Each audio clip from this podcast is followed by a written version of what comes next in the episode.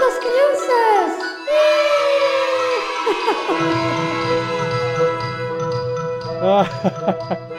Eu sou o Rafael Bacela Luiz, o 47, e nesse episódio do RPG Next Podcast convidamos um fã para um bate-papo descontraído sobre como ele nos conheceu, como e quando surgiu o RPG Next, o que significa Tarrasque na Bota e, por fim, a leitura dos e-mails acumulados de nossos outros fãs, com comentários, dicas e perguntas.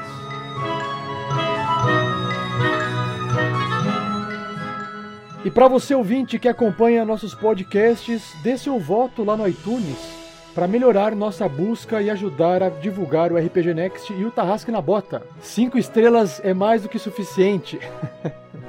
e mais, saiba que publicamos também conteúdo sobre RPG e imagens de nossas aventuras em nosso site rpgnext.com.br, no facebook.com barra rpgnextpage, no twitter arroba rpg next, certo?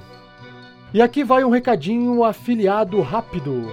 Se você curte livros áudios, acesse audibletrial.com/rpgnext e dê uma olhada nos mais de 180 mil títulos que a Amazon disponibiliza para você. Ao assinar o Audible, os primeiros 30 dias são gratuitos para você baixar o audiobook que você quiser. E antes de iniciarmos o episódio, um agradecimento especial ao GoBeats Original Audio que gentilmente nos cedeu esta música de introdução, Fearless Soul. Quer conhecer o trabalho sonoro do GoBeats? Acesse facebook.com/barra Original. Bom, chega de enrolação, se divirta agora com o nosso bate-papo nerd sobre RPG.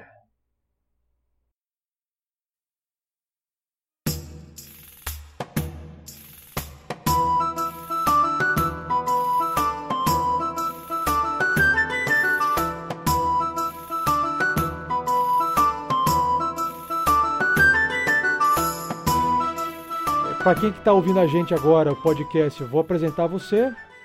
E acho que aí você fala um pouquinho melhor. Quem é você melhor, você pode falar o que, que você faz também. E como é que você conheceu a gente, porque afinal de contas eu te chamei para estar tá aqui porque eu te conheci. Né?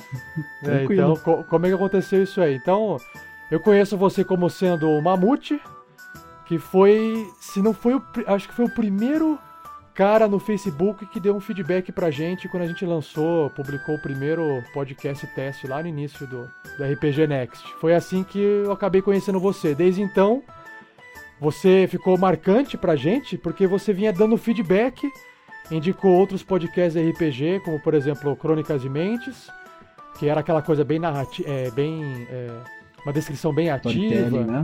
e bem storytelling. Foi atrás dos caras para ouvir para pegar dica, feedback. E a partir disso eu lembro que a gente manteve um contato, meio que, ó, oh, Mamute, legal, ou a gente respondia você, você comentava, a gente respondia. Você deu bastante feedback construtivo pra gente, principalmente no começo, que tava tudo começando, tudo improvisado, tudo testando, depois a gente foi ajustando algumas coisas, melhorando a edição. E aí foi legal que você deu bastante esse feedback no começo. E agora eu queria saber do seu lado, Mamute. Porque é fácil contar do meu lado, e eu queria saber do seu lado, por exemplo, a hora que você viu, como é que você chegou até um podcast nosso, assim? Como é que, onde que você viu? Como que foi? Antes de tudo, é uma honra saber que eu fui o primeiro a dar feedback no Facebook de vocês. E é o primeiro é, dando, eu... participando lá, e o primeiro participando da gravação, é, hein? o primeiro participando em gravação ainda, que é, Os primeiros serão os primeiros, os primeiros serão os primeiros. Então, eu, descobri vocês, na verdade, procurando por, pelo aplicativo que eu uso de, de podcasts, né? E procurando por podcasts novos. E ele me mostrou o de vocês, a RPG Next. Eu já tinha jogado a, a versão Next do D&D e falei, velho, deixa, eu, deixa eu ver o que os caras estão fazendo. E foi massa porque eu sou mestre já desde os 16 anos, né? Eu aprendi com um parceiro meu, brother de infância. E desde então eu não consigo largar. Eu tenho uma coleçãozinha singela aqui, de 3DT a, a Sion, então contente em jogar sempre. E eu, achei, eu gostei muito do que vocês estavam fazendo, né? Na, na questão do Next, porque eu mesmo joguei muito pouco, então eu fui meio que conhecendo. Eu fui vendo, eu, eu ouvia vocês quando dava, eu abria um PDF para ver o que vocês estavam fazendo, checando os livros, assim, mais ou menos. E eu achei muito maneiro. E foi legal vocês é, serem tão receptivos, assim, né? Você, principalmente, Rafael. É, ser tão receptivo com o feedback. Lá no Facebook, no caso, a hora que eu respondi. Né? Isso, né? no Face, exatamente. Entendi. De, de ser tão receptivo e trocar ideia realmente. Assim, poder conversar normal, ouvir mesmo o que eu tinha para falar e entender e receber. Então foi, foi isso que me fez gostar mesmo do grupo, criar um, criar um laço assim. Perceber que são pessoas que gostam do que eu gosto e que estão fazendo por amor. Então, ah, mais legal. ou menos isso. Mas eu tenho uma curiosidade, Mamute. Você entrou em contato com a gente depois que você ouviu logo o primeiro podcast ou demorou mais um tempo? Porque, assim, se eu for ouvir o primeiro, lá no, no teste, o primeiro, pô, eu percebo que tem várias falhas. A, o áudio ainda estava sendo gravado na mesma faixa que a voz.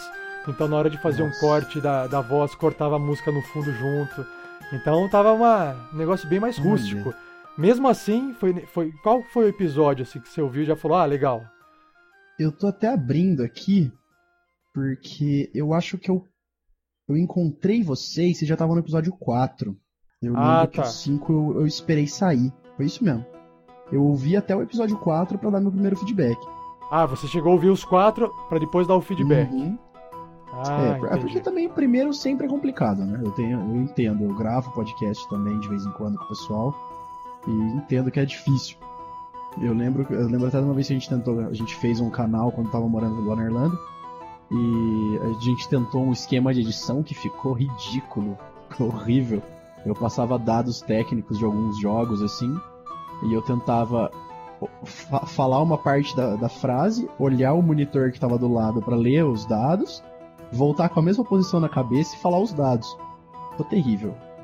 Então, quando a gente está testando, não tem o que fazer. A gente entende mesmo.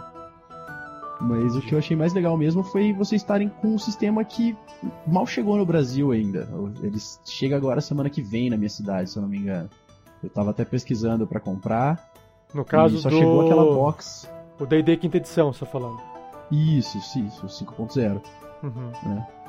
Então, eu achei massa isso. Vocês já estarem trazendo um sistema novo, já puxando um sistema que vai, ele foca um pouquinho mais na galera mais nova. Tá bom que a gente já é velho de guerra, né? Dá pra ver pelo pessoal jogando. Mas ele tem uma brincadeira um pouco mais assim. Ah, o Dragonborn, o Draw, né? Ele tem essa, esse negócio que o pessoal mais novo curte bastante. E a gente já até evita um pouco, né? É, se bem que o primeiro personagem lá era um Draw. ah, verdade, o seu personagem ele... era um Draw, né? O, é, o Kurt. Come o cut lá, eu comecei com, com o draw o lá. Cut. Mas é porque a gente pegou uma ficha pré-pronta na internet, né? A gente falou assim, bom, isso aqui é não, teste. E no 5.0 vale muito. Vale, não, ele tá, tá bem como ele era um. Ele era pra ser um personagem vilão. A gente descobriu que uh, ele era vilão só depois que a gente começou a jogar. Hum. Porque a gente, ele vinha sem alinhamento, né? E é depois que a gente okay. foi ler uh, sobre o Draw mais de forma aprofundada que a gente descobriu que Draws são geralmente malignos. É, tudo é, bem, tem o, tem, caótico, o, né? tem o Drizzt, né? Que, que não é que é bom, né? Que é um Chaotic Good, né? Mas a gente. Toda o background dele. O background, depois a gente foi ler o background lá no, no livro, né? O background tinha um parênteses na frente, Evil. eu falei, putz, cara, o cara é maligno, né? Mas tudo bem, o cara ele pode ser Já considerado foi. maligno, ele pode ser, sei lá, considerado maligno pela sociedade, mas ele tem, enfim, aí a gente. É, tanto que se eu, tanto que se eu me lembro bem, ele era um criminoso, né? Vocês começaram é um... na cadeia, você e o Graveto. É, exatamente. Mas a gente começou, a gente começou com a ideia de que ele estava na cadeia, mas que ele tinha sido preso sem uma causa muito bem clara, ou seja, até então ele poderia ter sido, ele poderia ser um inocente mas considerado culpado pela, pela lei só, né? Essas coisas ocorrem aos montes, né? Mas pelo background é. mesmo, era maligno de verdade, ou seja, ele foi, tipo, cometeu um crime doloso, com intenção de matar. Ele foi preso justamente. foi exatamente. Massa. Mas eu falei, não, não tem problema, isso não é o problema, vamos continuar, né? É um teste que a gente tá fazendo, né? É, não, tranquilo.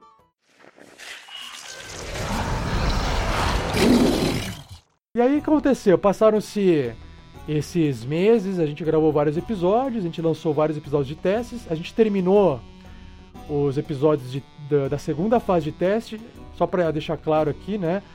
A primeira fase de teste tinha alguns jogadores. Na segunda fase de teste, quando a gente começou, a gente formou uma nova equipe e a gente queria testar novas coisas que eu tinha aprendido ao longo do caminho, né? E aí eu falei, e outra, a segunda fase, olha só, Mamute, você vai ouvir isso de primeira mão, hein? Hum. A segunda fase de teste foi assim, pessoal, vamos fazer mais. Falei com o Fernando, né, que era o mestre da segunda fase. Eu falei, Fernando, você tem como preparar uma aventura curta pra gente jogar mais um pouco, pra gente não ficar sem podcast para lançar, porque eu preciso de mais tempo para terminar a aventura? Foi o mesmo, a mesma justificativa que a gente teve nesses episódios recentes. Então, ele falou, beleza, eu preparo. Aí ele preparou em uma, duas semanas. A gente começou a gravar. Só que aconteceu, eu comecei a me, me, eh, me dedicar tanto à, gravação, porque eu via que o, o, o, resultado legal de ouvir o podcast vinha desse, de, desse esmero na gravação, em termos de. Apesar de a gente estar tá jogando e a gente estar tá ouvindo as músicas de fundo e os efeitos sonoros, porque esse é um diferencial que eu quis colocar no, nas gravações, que era fazer o pessoal que está jogando também ouvir a própria, a própria música de fundo, para ficar mais imersivo a, joga, a jogatina. Só que aí eu comecei a perceber que, pô, eu preciso editar melhor isso para ficar melhor. Eu queria deixar melhor o podcast. Claro. E aí eu passei de 8 horas de edição, de 6 horas para 8, de 8 para 10, de 10 para 12, cheguei no limite de 12, né? Nossa. E, e aí eu, eu, eu, eu acabei comprometendo todo o meu tempo disponível para editar e eu não consegui mais terminar a aventura. E eu continuei editando sem terminar a aventura. Porque fora a edição, eu tinha que atualizar o site, eu tinha que fazer o SEO do site, eu tinha que, sei lá, às vezes cadastrar no agregador, eu tinha que eu me comprometia com fazer um post de algum assunto, pelo menos estava tentando fazer, né, no site para poder também ter um conteúdo que a pessoa, o pessoal pudesse ler, né? Então, tudo isso gerou mini tarefas para mim que eu falei assim, ok, depois eu termino a aventura. Porque eu tô publicando conteúdo no site uma vez por semana escrito e tô publicando o áudio uma vez por semana, o podcast uma vez por semana. E, e, e nessa lenga-lenga foi, até chegar no momento que, beleza, pessoal, terminamos a segunda fase de testes, fechou a aventura, a gente criou novos personagens e eu falei assim, pessoal, precisamos de mais podcasts para não deixar segunda-feira sem podcasts para que eu ainda possa terminar a aventura. Nesse momento eu comecei, eu falei, caramba, eu tô fazendo cagada. Eu poderia estar tá, tá postando lá no, no, no, Facebook, desde o começo, o andamento da aventura, para o pessoal acompanhar. Olha só, estão fazendo a aventura de verdade, né? E agora eu comecei a fazer uma isso boa. recentemente, né? Eu estou postando uma imagem ou um texto, falar, olha, pessoal, está sendo feito isso para porque eu acho legal assim, pô, galera, a gente não parou, né? A gente tá fazendo o negócio aqui, né? Não, não, não se preocupe que a gente vai lançar. E aí entrou no lenga-lenga, lenga-lenga entre aspas, né? De fazer aquelas entrevistas com os personagens novos no formato Jô Soares entrevistando. É. E aí entra. Eu queria que você. Eu queria que você fizesse aquele comentário que você fez comigo antes de começar a gravar você achou meio lame, meio nhé, é. meio meh, né? Mas é, explica melhor quando você ouviu. Ah, eu não sei quem que vai ouvir esse podcast, mas teve gente que ouviu e gostou. Então é importante deixar aqui né, a sua opinião, é, que é a sua opinião, que o pessoal tem que respeitar a sua opinião, né? Que é normal. É, claro. uma, uma, coisa o pessoal gosta, tem uns que. Né, algumas coisas o pessoal vai gostar, outras o pessoal não vai gostar, não tem como agradar todo mundo. Mas eu queria ouvir a sua normal. opinião, né? O que, por que, que você não Sei lá, será que dá pra explicar? Por que, que você não gostou? O que, que você achou que você não gostou? É, eu achei, eu achei que ficou um negócio meio. nem lá nem cá. Não ficou nem a fantasia, nem o. nem o técnico. Porque eu lembro de um episódio que vocês fizeram, é, acho que foi no finalzinho da primeira fase de testes, que foi um episódio onde todo mundo subiu o level na ficha. E vocês explicaram certinho o que estava subindo, o que estava ganhando de ponto. Aquele episódio eu achei legal para quem não joga. Quem não joga compreendeu como é que funciona uma, uma ficha nova, né? Melhorar uma ficha. Legal. Mas quando chegou a entrevista, ficou aquele negócio assim. Aquela hora, por exemplo, que o Sandoval que colocou fogo, é, colocou, transformou feno em gelo. Eu, eu acho, que foi o, Sand, é, foi o Sandoval porque ele é um feiticeiro. O feiticeiro, o feiticeiro ele fez uma é. magia. Isso uhum, mesmo. Isso. E ficou assim, nossa, ele fez, colocou, transformou o feno em gelo. Eu falei, tá. Assim, Uau. entendeu? Ficou um negócio meio. Aí eu fiquei me sentindo meio estranho, assim. Eu falei, cara, não. Não, não tá pegando legal. Então, não Aham. sei. Eu, eu preferia que tivesse rolado como eu te disse antes. Antes de começar a aventura, tá todo mundo já. Introduz ali no mundo um pouquinho, né? Aham. Ah, vocês estão na cidade tal, ela é uma cidade portuária, assim, assim, assim. Aí governada, vocês estão no reino tal, governada pelo rei tal. E o primeiro a ter uma ação é o Toff. Toff, descreve seu personagem pra mim física e mentalmente em poucas palavras e eu vou falar a sua ficha em al- alguns detalhes da sua ficha. ah, eu fica muito perguntaria, eu assim. perguntaria pro jogador, não pro personagem. Seria um negócio de conversa entre players mesmo, né? É, eu faria isso rapidinho, assim, entendeu? Um negócio Entendi. mais. É, por às vezes você, por exemplo, como se o grupo tivesse se conhecendo ali, entendeu? Às Aham, vezes você entendi. joga com, com jogadores que os personagens não se conhecem. E aí eles têm que se apresentar, eles têm que se descrever um- uns pros outros. Sim, então sim, eu faria um momento parecido, só que apresentando pros ouvintes. Né? Entendi. Agora, você acha que Acho essa sua também, essa sua opinião, ela, porque assim, eu concordo com essa parte técnica. Eu gosto das duas partes. Eu gosto da narrativa, eu gosto da técnica.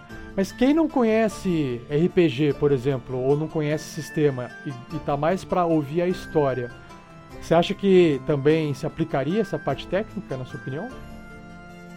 É por isso que eu falei, eu, eu não, não me- a técnica é um negócio assim, o cara que tá procurando compreender o técnico, ele vai baixar o livro. Ele vai ler, ele vai querer aprender, ele vai entrar em contato com vocês. Oh, eu tô procurando, quero aprender a mestrar, como é que me ajuda, me dá um toque.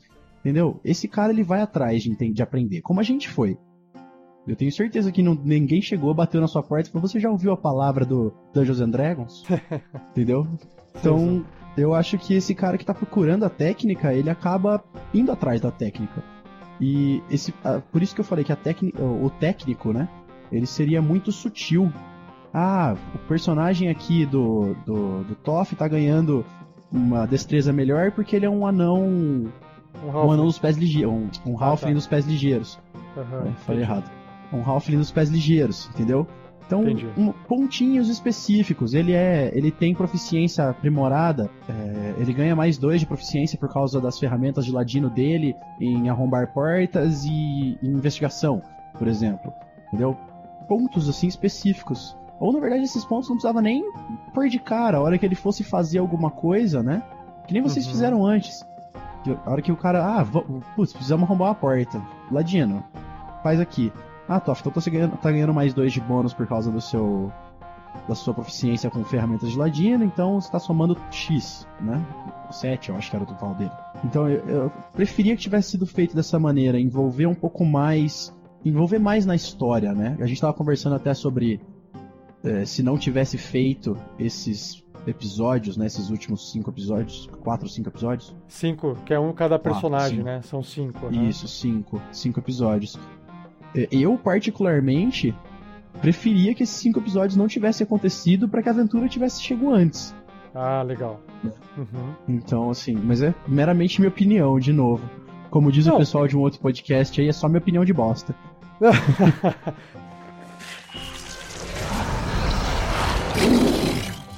Na verdade, assim, os episódios, como eu comentei né, com você antes, eles surgiram pela necessidade de realmente não deixar de publicar um podcast na, na segunda-feira. Foi aquela, aquele medo de, putz, vamos ficar sem um podcast porque a aventura não tá pronta, vamos fazer alguma coisa pra poder publicar lá.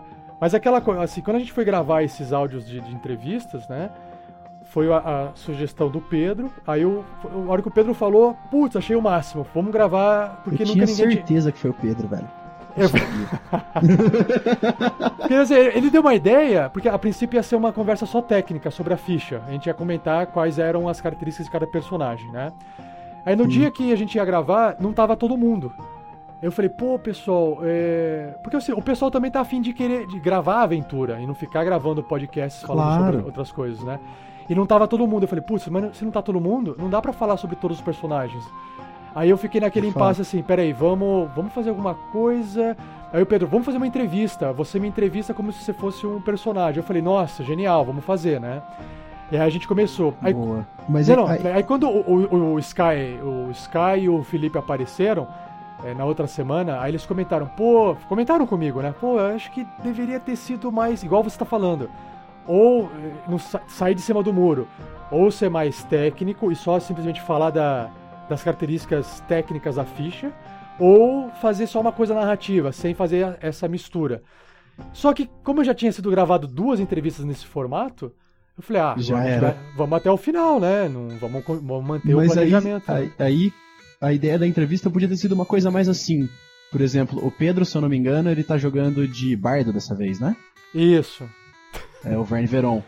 É. É, aí ele, ele podia, por exemplo, você podia, por exemplo, ter apresentado ele não como uma entrevista, mas um, é, como se estivesse narrando uma festa no castelo de um nobre e ele tocando, entendeu? Ah, entendi. Seria como narrar para uma pessoa só. Entendi, entendi. Fazer uma, por exemplo, ele poderia estar tá vivendo o, mundinho dele antes de sair desse local e... e o pessoal do Panela, o pessoal do Panela RPG que eu comentei, fez uma. Uhum. Até, até dei um feedback para eles no, no Facebook no site deles, falando assim que eles fizeram um esquema de apresentar personagens, eles entrevistaram, foi um esquema entrevista de raças. Então eles entrevistaram o Dragonborn, depois entrevistaram o Tiflin, que acho que eles estão usando a quarta edição do D&D, né? Eles entrevistaram depois o Halfling, depois o Anão.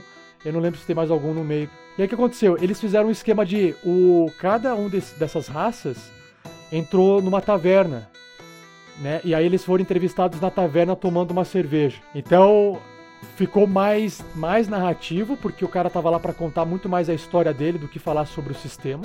Uhum. E ficou, eu falei para eles, cara, ficou muito legal de ouvir, porque eles estavam fazendo as vozes também. Tinha, eles são em dois.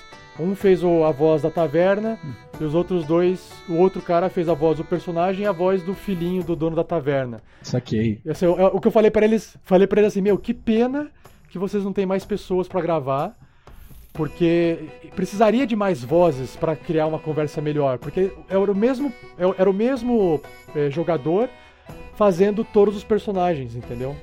Então você, uhum. mesmo que ele, ele mudava bastante a voz, ele fazia. O Halfling, putz, ele deu um show na voz, ele fez uma voz super fininha, assim, sabe?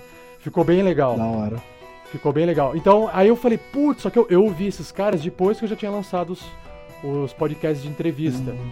Mas assim, eu, eu fiquei é, falando por mim, eu não achei ruim, eu achei que ficou legal. Não, de maneira nenhuma, e... não ficou ruim. Mas não, realmente. Não isso que eu quis dizer. Eu tomaria uma decisão de, de, poder, de poder fazer ou mais narrativo ou mais técnico, mesmo porque eu sou a favor de, da democracia de galera, o que, que vocês preferem fazer? Mas no momento, da, da, naquele momento estava eu e o Pedro e o Olavo, a gente e tomou a decisão foi. e a gente gravou, e foi, exatamente. Não, Mas eu, assim. Eu não acho que ficou ruim, não. Tanto que eu ouvi todos. É, só ficou meio, todos, meio. Inclusive, meio... o que eu mais gostei foi o do Outono, do Outono Sereno, que eu achei incrível. A interpretação foi ótima. Do. Do Sky, do Rafael Sky. Do Sky, do Sky, isso. Ele tá tentando... muito bom, ele. Eu tô louco cuzão. pra ver ele jogando, porque vai ser muito engraçado, velho. Esse foi uma surpresa, porque eu ouvi mais pessoas do trabalho, o pessoal que ouve, chegaram até mim e falaram assim, cara, o Doutor Luciano tá muito engraçado. Porque ele tava muito chato e ele tava quebrando a entrevista, assim, e isso ficou muito legal é, pro pessoal ouvir. Ficou bem interessante. Não, ficou muito divertido. E o do Toff é, também, de maluco, ficou ótimo. Dando de louco, ficou muito bom. É, cada um, cada um da, da improvisa o seu jeito, eu acho que, que fica legal. Aí vamos que vamos. Legal agora, então, é, emendar no assunto o seguinte, já que a gente estava falando dessa, desses, por que esses episódios de entrevista, né? Acho que vale a pena falar assim, em agosto do ano passado, quando a Wizards estava lançando, publicando aqueles PDFs testes, né? Porque na época o pessoal estava chamando de D&D Next, né? É, que foi a época que eu joguei até. Você chegou a jogar os PDFs testes? Joguei. Eu, eu tive, eu tive a honra de jogar com um cara enquanto eu tava morando fora, que o cara era representante da Wizard. Ele fazia os jogos com a com as aventuras pré-made, né? As aventuras prontas da Wizard. Uhum, sim. E fazia reportes para a Wizard. Então o cara era um puta do mestre. Ele conseguia pegar uma aventura pronta e fazer parecer como se ele tivesse escrito, sabe? Era, era muito bom. O cara era muito Caramba. bom mesmo. Mas assim, como é que. E mas eu... onde, onde você jogou? Assim, como que foi? Eu tava, tava morando na Irlanda, né? Ah, e o, o cara é. Isso, Mike. O, ele é do Texas e ele tava morando lá também. E ele era oficial do. Repórter oficial, né? Ele fazia os reportes do. pra Wizard. Então ele, a. Wizard passava pra ele as aventuras prontas e ele tinha que mestrar aquela aventura e repassar. E eu montei um dos personagens que eu mais gosto, que é meu meio Orc Ranger, que eu me divirto muito jogando com ele. Toda vez eu acabo montando esse mesmo personagem. Você montou lá, Isso. lá na, na Irlanda, você montou. E eu já tinha ele montado de um jogo que eu joguei aqui no Brasil. E acabei remontando lá porque eu gosto muito desse personagem. e foi bem divertido. Eu joguei, joguei com dois irlandeses, eu e mais um brasileiro. Foi bem massa. Presencialmente. Presencialmente, sim, presencialmente. E foi bem legal, assim. Então, foi, foi um dos motivos de eu ter gostado muito de ouvir vocês, porque é 5.0 e eu tive, Ah, é. eu joguei com eles quatro sessões. Então, continuar vendo o 5.0 desenrolar é bem legal. É, você estava falando que em agosto começou a lançar os, os textos em PDF. É, na verdade, eles, eles começaram a lançar antes, aí eu comecei a ler e cheguei a testar com os amigos na época o sistema e eu dava aqueles os feedbacks através dos formulários da Wizard, né? No que eu podia jogar, no que eu jogava eu dava feedback. Tinha coisa que eu não usava e eu não dava feedback. Aí começou com esse, esse gostinho pelo sistema novo. Isso no antes de agosto do ano passado, lá para por maio, junho, alguma coisa assim, do ano passado, 2014. E aí quando lançou na Amazon aquele Starter Set, eu comprei na hora porque tava com 30% de desconto. Aham. E a, a taxa de envio. Tava, é, não, tava muito convi- convidativo. E a taxa tava bem de envio, tava bem baratinha e tal. Valeu bastante a pena. E aí eu comprei, chegou em casa. Tinha dadinho, tinha as fichas de personagem, aí tinha ah, as regras básicas e uma aventura pronta e tal. E aí eu falei, nossa, que legal, fiquei empolgado. Aí nesse momento eu criei um e-mail inspirado nos podcasts famosos, assim, por exemplo, que eu andei observando. Eu falei, bom, o pessoal do MRG é um, são pessoas que já se conheciam antes de gravar. O pessoal do Nerdcast, os caras também tiveram uma vida antes de, de gravar. Eu falei, esses caras estão gravando, estão fazendo assim, quer saber? Eu vou, vou montar um e-mail, eu vou convidar os meus amigos mais antigos que eu tenho, né, que eu, que eu conheço, assim, que eu fiz bastante vínculo de amizade por um bom tempo, é, numa fase da vida, mas que hoje em dia a gente não tá distante, né, não se conversa muito por causa da distância geográfica e tal. Eu falei, ah, vou tentar resgatar esse, esse pessoal, trazer pra alguma coisa. Mandei e-mail lá pra uns, umas sete pessoas e três deles responderam topando. Que queriam jogar o RPG. Porque é aquela coisa, também tinha que- eles teriam que gostar de RPG, né? Ou estarem afim de jogar RPG. Claro. Que foram aqueles. Não sei se você lembra, lá no primeiro episódio tinha dois caras com microfone ruim. e depois, no segundo episódio, tinha um outro cara que apareceu. Eles apareceram num episódio e não apareceram mais. Então, por quê? Porque foi aquela coisa, eles toparam a ideia de participar da gravação do, do RPG, porque a ideia era assim: eu tô muito afim de voltar a jogar RPG. Só que se a gente simplesmente marcar de jogar RPG por jogar RPG, vai ser muito difícil, porque é muito comum. Marca de jogar, joga, para de jogar. Marca de jogar, joga, para de jogar. Inclusive eu fiz uma palestra no Mega Gamer, que foi um evento que teve um mês atrás, mais ou menos, aqui no, em Curitiba. E a gente fez uma palestra lá sobre esse assunto, é como arranjar tempo para jogar. Na verdade, o- não era o tempo que era o, pro- o problema, era a motivação por trás do jogo. Entendi. E aí o que eu tentei fazer? Eu falei, pera, o, o jogo pelo jogo não tá sendo suficiente pra prender a galera, sabe? Porque você tem, como é um entretenimento puro, você tem filme, você tem internet, você tem jogos digitais, que o cara fala, meu, quer saber, eu quero meia hora de diversão. Ele abre um jogo digital, joga e mata à vontade. Hum. Ah, eu Até no vou- celular, nego, tá jogando esses joguinhos hoje em dia. Pois Pegando é, qualquer filme. jogo aí e se segurando. E quer queira, quer não, o RPG ele envolve um esforço. É, não é uma coisa que tem feedback automático. Você concorda? Você tem que. Aham. Você imagina uma coisa na sua cabeça, na hora de jogar, a coisa não fica exatamente da forma que você imaginou, porque você não tem controle sobre o feedback das coisas. É né? por isso que eu não imagino tudo. Imaginar tudo eu fico doido. E aí você fica com uma expectativa e é difícil de atingir aquela expectativa, né? E aí é normal as pessoas pararem de jogar depois de um tempo porque elas falam assim, olha, não tá me agregando. Tipo, eu achei legal no começo porque era novidade e depois de um tempo é, eu, tenho, eu prefiro ver um filme diferente que vai me trazer uma história nova. Em duas horas eu conheço uma coisa diferente. E o jogo é aquela Tudo coisa poser. extensa. É, Tudo poser. Ba- Assim, eu tô, eu tô generalizando, tá? Eu tô generalizando baseado na minha experiência geral, assim. Claro e eu que. tô enchendo o saco só. E outra, eu, eu posso estar falando isso, mas não, tem gente que ama RPG e quer jogar de qualquer jeito, não importa, né? Mas não esse pessoal não fazia parte do meu grupo de amizade que, pô, eu sou fic- aficionado em RPG. Eu era o único que eu, eu me enxergava, né? Eu falei, então, então beleza, eu falei assim, ok pessoal, a gente vai começar, vamos fazer. E aí isso foi em agosto do ano passado. E eu, a hora que o pessoal topou, eu comecei a preparar a aventura. Porque eu não tinha equipamento pra gravar, não tinha nada, não sabia como fazer nada. Eu falei, primeiro eu vou preparar a aventura pra poder gravar. E fui preparando a aventura. Passaram-se. Virou o ano. Chegou em janeiro, fevereiro, o pessoal, porra, não, vai não vamos jogar, não vai, não vai rolar. Porque aí eu comecei também a estudar como é que se grava. Por exemplo, pra você ter uma noção, quando a gente grava o episódio do, do RPG Next, eu abro, eu vou contar aqui na, olhando aqui na tela, eu abro o Soundbite, que é um programa que gera os efeitos especiais, os efeitos sonoros especiais, para o pessoal ouvir. Eu abro, eu abro o Voice, o Morph Vox Pro, que ele muda a minha voz assim, para poder falar com as pessoas em, com voz de monstro. Massa. e Tem, tem, e- tem um esse- desse pra celular pra eu levar pra mesa? eu não sei, eu para PC, eu não sei, não sei, não, não, não Ia ser investiguei. massa. eu investiguei. Só que aí eu tenho esse, abro esse programa, aí eu abro o programa de conversa do chat, que é o. A gente tava usando Skype e hoje a gente tá usando o Dolby Axon, né? Axon. Que re- Axon, Axon, sei lá. E aí abro, beleza, aí eu abro o Map Tool, que é o programa Uhum, pra, que, que gera o- que tem aquele mapa para você poder controlar a sua miniatura lá, certo?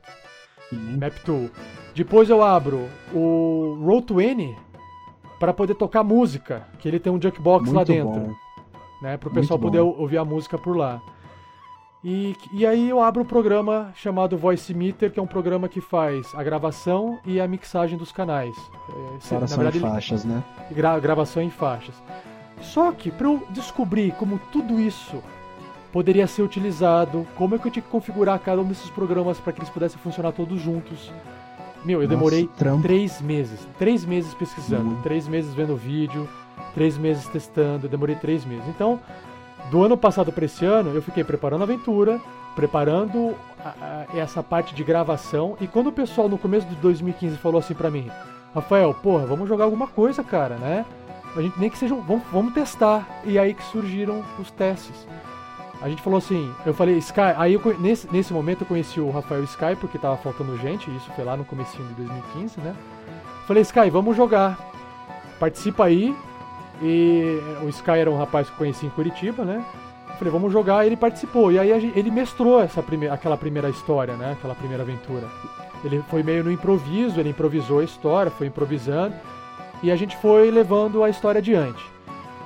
E aí depois que terminou a primeira fase de testes, a gente falou assim, cara, eu falei, pessoal, eu preciso... aí aqueles primeiros jogadores já tinham saído na primeira partida, né, na primeira, segunda partida. Aí eu convidei outros que toparam participar. E aí a gente começou a segunda fase de testes a gravar. A gente gravou ba- ba- basicamente uns 10 episódios antes de começar a publicar no- na internet. Então quando você conheceu a gente, já a gente já tava gravando a segunda fase de teste, entendeu, Mamute?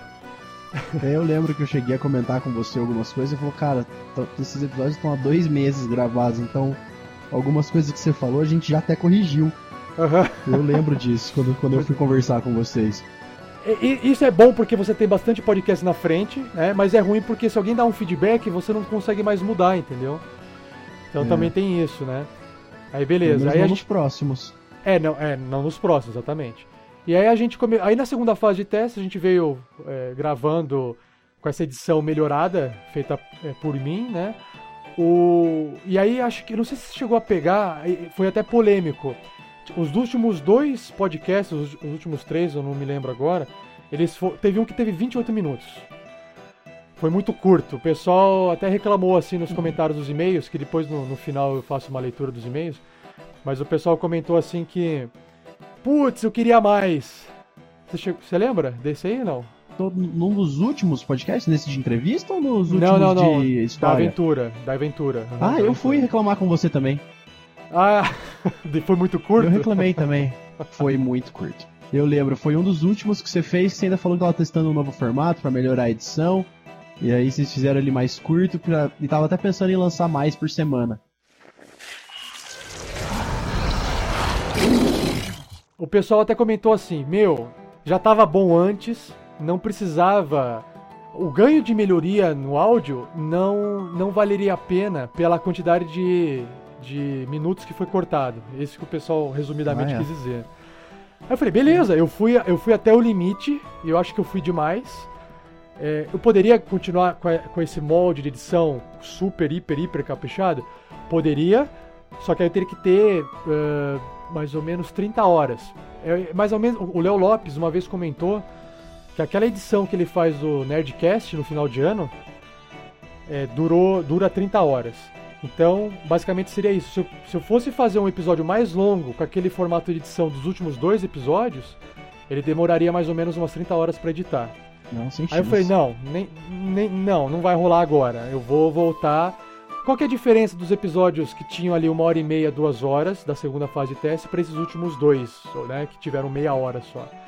Basicamente, a música, as músicas que foram colocadas, músicas de cinema e tal, a cadência delas e o momento do, de cada evento, de cada. A música, eu não sei como é que fala na música, mas ela tem um começo, meio e fim, né? Então, o meio da música, o ápice da música, coincidia com o momento de ápice da aventura também. Então, esse trabalho de recortar a música e fazer encaixar dentro da ação do próprio jogo, esse foi o trabalho que eu quis testar. testar. Deu, dá muito trabalho. É diferente de você colocar uma música de fundo e falar, olha, está acontecendo um combate, música de fundo de combate fica do começo ao fim. Isso é uma coisa. Outra coisa é, uhum. agora saiu um D20, a música ela dá um, ela tem, é, ela entra no momento que, que exatamente. E isso deu muito trabalho, porque eu tinha que não só achar a música certa, como eu tinha que cortar o, o a, a, voz e as falas para fazer o momento certo bater. O resu eu gostei muito do resultado, só que eu não, o, o tempo realmente de deixou a desejar. Ficou muito curto o episódio. Mas como eu falei, como fazer. A galera tá procurando storytelling, né? A galera tá procurando o jogo em si. Se for possível que haja edição, ótimo, mas a galera tá atrás de ouvir o, game acontecer. Exatamente. Então eu falei, bom, aqui é o limite, ah, no sentido assim, eu fui até o, o limite que dava, tanto que o, os últimos dois episódios, ele foi uma gravação só. Eu que tive que separar em dois, porque eu gastei as minhas 12 horas disponíveis a semana para editar em, em, meia hora de episódio. Aí eu tive que fazer um fechamento dele e depois o restante eu lancei o último episódio que fechou a aventura. Então foi isso que acabou acontecendo. Agora, já, eu vou voltar pro molde do início da segunda fase de testes. Que tem música, Ótimo. tem tudo editado bonitinho, são episódios mais longos, com um efeito sonoro, tudo, mas sem esse esmero gigantesco de fazer é, a música uma bater. Uma edição mais tranquila, né? Uma edição mais mais é, despojada, só... vamos colocar. Na, ver... na, na, verdade, são as mesmas 12 horas de edição, só que em vez de você escutar um podcast de meia hora, você vai escutar um podcast, um podcast de uma hora e meia, duas horas. Sim, sim, claro. E ó, eu vou te falar, você falou do final da, da sessão de teste, da segunda fase de testes. Eu suspeitei daquela rainha desde o princípio, velho. É mesmo, cara. Você comentou lá no primeiro. Eu te mandei uma episódio. mensagem. Mandou no mesmo. Episódio, eu falei, tem alguma coisa errada com essa rainha, velho. E pior que assim, eu quando eu li a sua mensagem, eu não, eu não era o mestre da aventura, então eu, eu não sabia se realmente existia ou não, porque eu, eu era o player, né? Eu era o jogador. certeza. Muito bom, foi, mandaram muito bem mesmo. Agora o que, que vai acontecer? Bom, já que a gente tá falando de novas aventuras, aí eu vou te dar aqui primeira mão pro Mamute, hein? ah, moleque. O que é, eu, eu não, sem spoilers, claro, senão vai estragar. É, o que Você é pode que mandar tá um sendo spoiler direto pra mim que eu leio. Não tem problema não. Não, vai perder a graça. O que que tá sendo feito? O que que tá sendo feito agora? Por que que chama...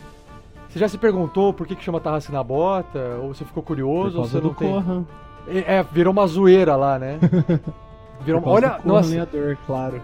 um dia a gente se reuniu, falei assim, pessoal, eu falei assim, pessoal, eu quero de- é, o RPG Next, a ideia do RPG Next é para ser o site é, inspirado no Major Spoilers, que é um, um, um site gringo, norte-americano. O cara, esse, o, esqueci o nome dele agora. O cara que publica o Steve, Steve alguma coisa que eu não consigo pronunciar o nome dele. Steve Slider, Steve Slider, uma coisa assim.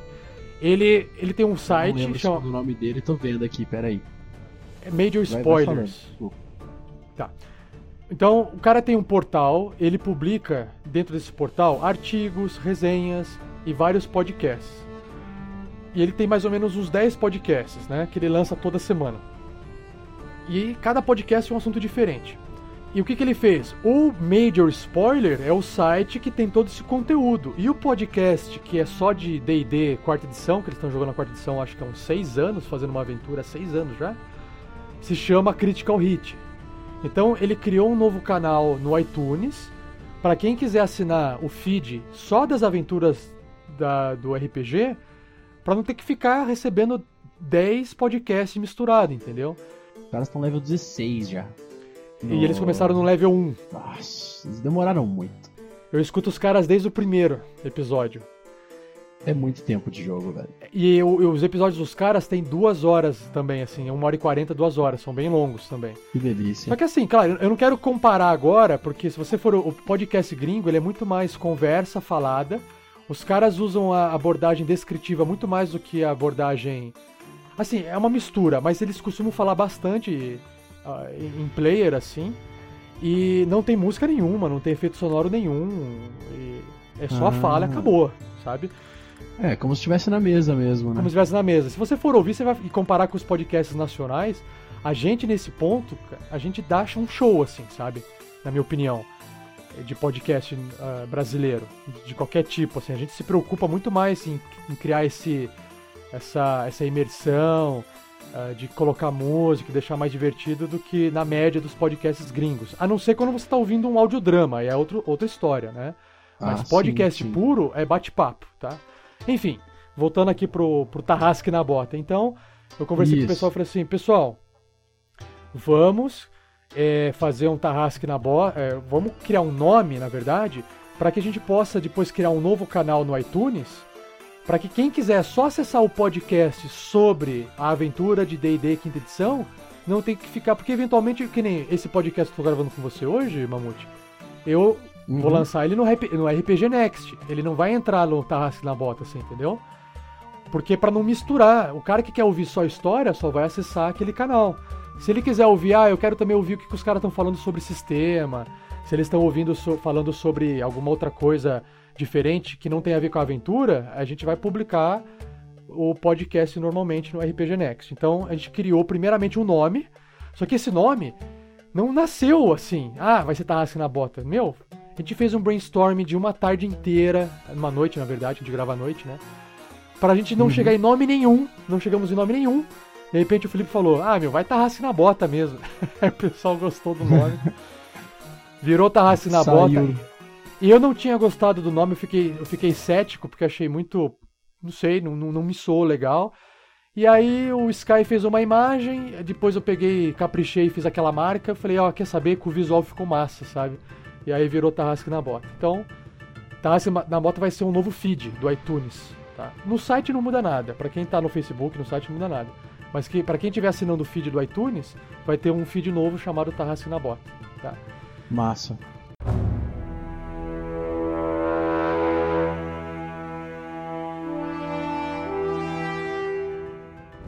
E agora vamos falar da aventura nova. Tá- você tem curiosidade? Você andou vendo no Facebook? Não sei se você andou acompanhando as imagens que foram publicadas no, no- no Facebook ou não. Acompanhei não sim, tô sempre vendo. Tá, então acho que eu- acho que o pessoal, não sei se é essa a sua curiosidade, mas eu imagino que a curiosidade maior seja o seguinte: por que raios está se demorando tanto em montar essa aventura? É. Tanto que eu falei que eu preferia que não tivesse saído nada e que a aventura já estivesse rolando. Tá, então uh, vou contar uma pequena história. Eu não sei se você conhece a ferramenta MapTool, mas ela é uma ferramenta gratuita. Ela é esti estilo Fantasy Grounds, né? Que você, ela simula um tabuleiro onde você coloca os tokens em miniatura e, e joga o uhum. jogo lá. Hoje acho que a referência mais forte é o Roll20, o Roll20. Que é né? Só que o Roll20 não me atende pelo seguinte motivo.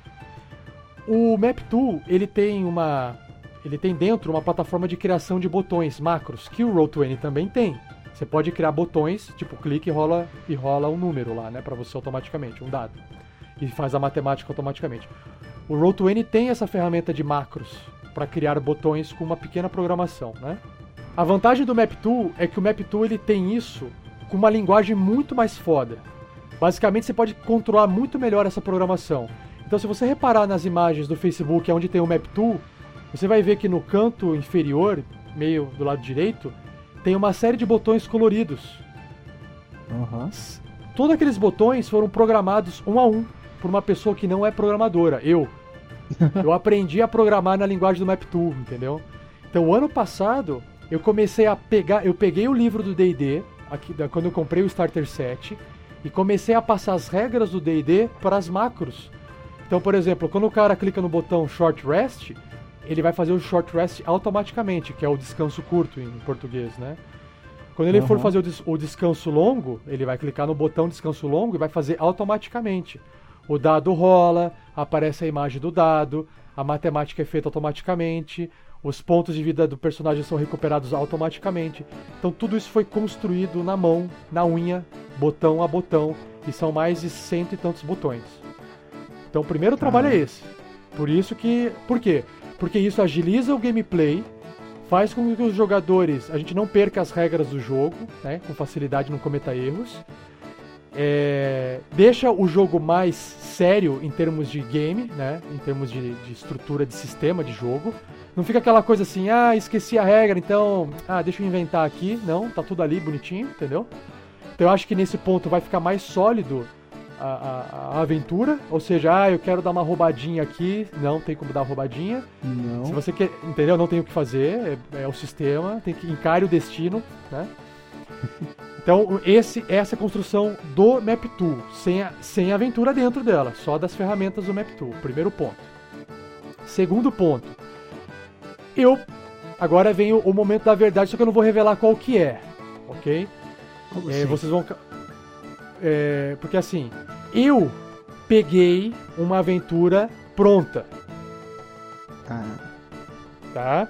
E aí vai vir aquela crítica, aquela enxurrada de aventura pronta não presta, é uma bosta, que merda que você tá falando, você não tem criatividade para criar sua própria aventura. Ah, vai vir disse, aquela rage. O cara, joguei com um cara que pegava a aventura pronta e mestrava pra caralho. Então eu não duvido mais de nada. Eu costumava ser esse tipo de gente.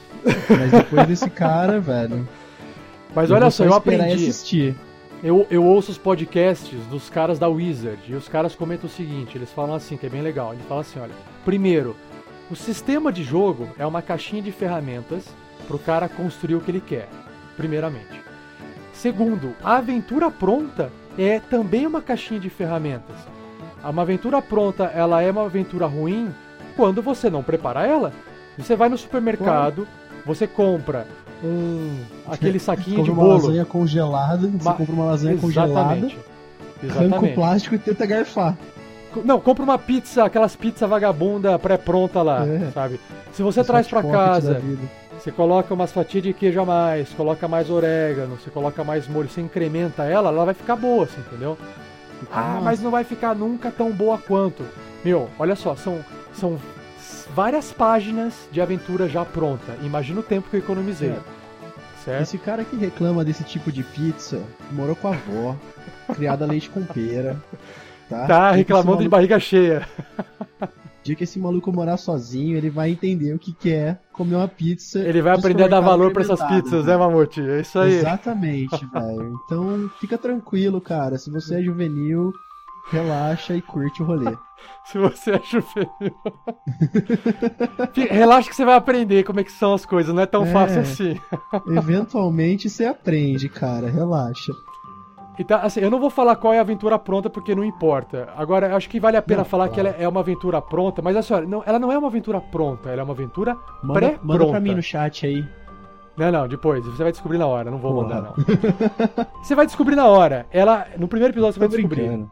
Ela é uma aventura pré-pronta, eu chamo de pré-pronta por quê? Porque se você não ler, não estudar, não preparar, ela não vem com diálogos, ela não vem com muita coisa, ela simplesmente te dá o geral. Ela fala, aqui acontece tal coisa, aqui tá acontecendo tal coisa, ela te dá os plots, mas cabe você a, a, a imaginar toda a coisa interligada e tentar dar vida a isso. E esse é um trabalho gigantesco. Né? É então, qual o trabalho que começou a partir disso? Passar a aventura pro Map Tool. Então, por exemplo, ah, mas não é só colocar os mapas de combate lá dentro? Não, não, não é só colocar os mapas de combate lá dentro. Nós temos. O que que, o que, é. que tá sendo colocado no Map Tool? Pode perguntar, Mamute, pode, pode falar. Não, eu ia só comentar que eu faço uma coisa parecida. O pessoal reclama muito, ah, você usa aventura pré-pronta. Cara, eu sou péssimo desenhista e minha habilidade com Photoshop se limita a, a, a recortar com a varinha mágica. Então, é, eu sou um cara que eu pego os mapas prontos da Wizard, Fire, Ravenloft, cada uhum. mapa pronto que os caras tenham disponibilizado e vou vou vivendo em cima daquilo ali. Então eu pego ele pronto, pego as cidades que estão ali e ah, dou uma mexida, muda alguma coisa, mudo. Mas é o que tá ali, não, não adianta. Se, se você não tem esse tipo de dom, né, que é desenhar, dom de cartografia para fazer uma dungeon muito louca, para poder desenhar os personagens dos caras, eu vivo de mapa da Wizard e Pinterest, velho. É, todos é os meus aí. itens que, que, a negada que a negada fala, nossa, se tem mágico, eu vou lá no Pinterest e falo, ó, esse aqui, ó. Esse aqui é o que você ganhou hoje. Então, é, é, é, exatamente o que você tá falando. Você pega uma aventura pronta e faz ela ficar incrível, porque a gente já jogou tanto que a gente aprendeu. Pré-pronta, pré-pronta, porque ela tem muita coisa que tem que dar uma fechadinha nela para ela ficar pronta, assim, é, na minha opinião. Melhor ainda, então.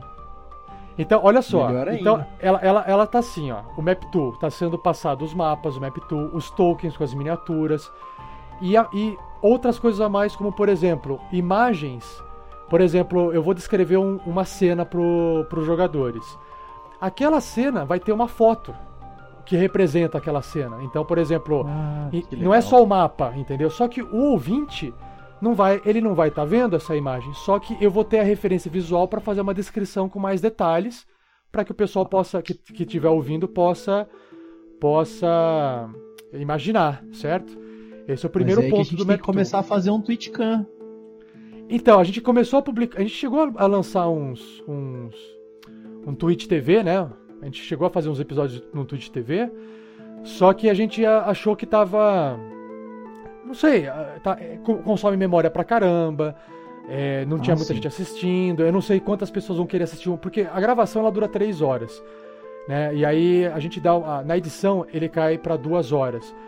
Tá? Mais ou menos. É um terço sai na edição. Por causa de barulho, às vezes um defeito, às vezes o cara teve que levantar e fazer alguma coisa. para não ficar nenhum ruído, a gente vai cortando, né? E então uma uhum. gravação de 3 horas cai para 12. Então, falei, meu, quem que vai ficar 3 horas no Twitch TV? Eu não excluí a possibilidade de fazer o Twitch TV ainda. Mas eh, eu acho que teria que ser uma coisa mais assim, putz, eu tô muito afim de assistir no Twitch TV.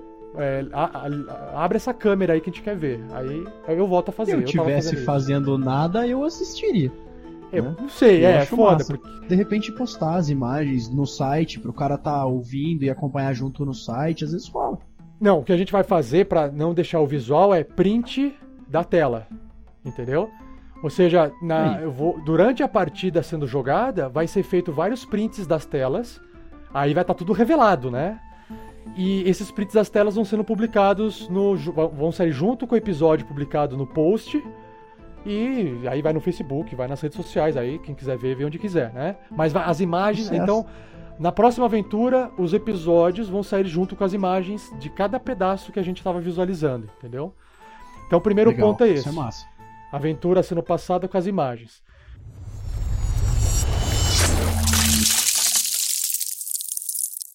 É, segundo ponto, junto com é, é, é toda essa montagem da aventura dentro do Map Tool, existe a parte sonora. Então, existe cada música para cada ambiente, já selecionada. Cada personagem tem a sua voz dentro do Morph Vox. Então, eu vou dar um exemplo aqui para você. Deixa eu só clicar aqui em mais, em mais opções. Então, por exemplo, teremos essa voz de uma pessoa mais velha falando na aventura. Também existe a voz dessa mulher aqui, que vai estar tá lá na aventura. Essa voz aqui também vai estar. Tá, e talvez seja de alguma criatura. Ou de um cara morrendo. Vai ter criança no meio da história também. Então as crianças vão poder falar com os jogadores. E assim vai. Então, assim, existe uma, a lista de vozes aqui, ó, se eu for contar. 4, 5, 6, 7, 8, 9, 10, 11, 12, 13. Quase 30 vozes diferentes. Então, esse é outro trabalho que está sendo feito, entendeu? E Além disso, os efeitos sonoros, como por exemplo ataque, magia, o Verne Veron tem músicas, então a hora que o Verne Veron for tocar a sua flauta, vai ter música.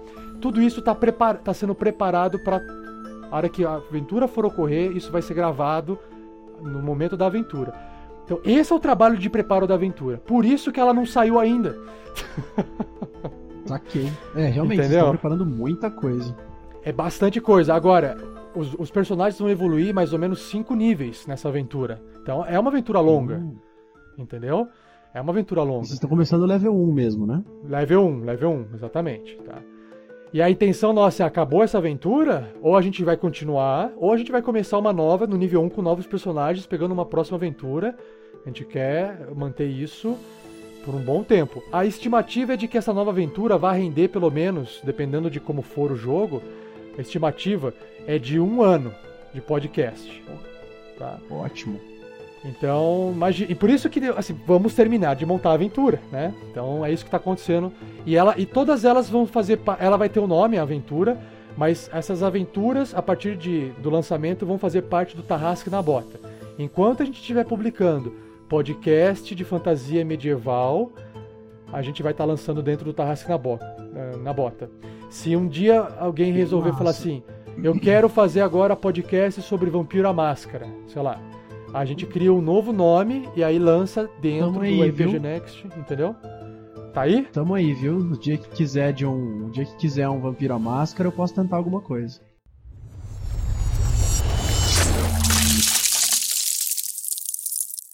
Outra coisa que vai acontecer é uma abordagem ativa. Ah. Semana, semana passada eu publiquei um post no site, não sei se, se você chegou a ver, discutindo sobre o que, que é uma abordagem ativa, o que, que é uma abordagem descritiva dentro do roleplay. Aonde que está discutindo esse assunto? No próprio livro do jogador. Você já chegou a ver o livro do jogador do D&D? Do 5.0 não. No, no próprio Basic tem essa descrição. Ele fala assim, olha, quando você for jogar RPG, você tem dois tipos de abordagem você pode, durante a, a, o roleplay: a descritiva e a ativa. Basicamente, a descritiva é aquele que você descreve as coisas. O meu personagem ataca o monstro. Eu falo pro, pro taverneiro que eu quero uma cerveja. Eu pergunto ah. pra elfa se a elfa gostou de mim. É uma abordagem descritiva.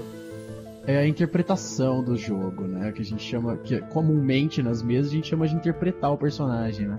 É que interpretar é roleplay, é o roleplay dele, é a interpretação, exatamente.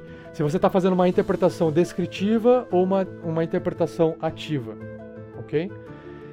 Ah, e aí, não porque... tem boi, velho. Se o cara não tá jogando ativo, eu desisto do cara. Não dá. Então, é aí chato. existe a mista, que é uma mistura que faz todo sentido.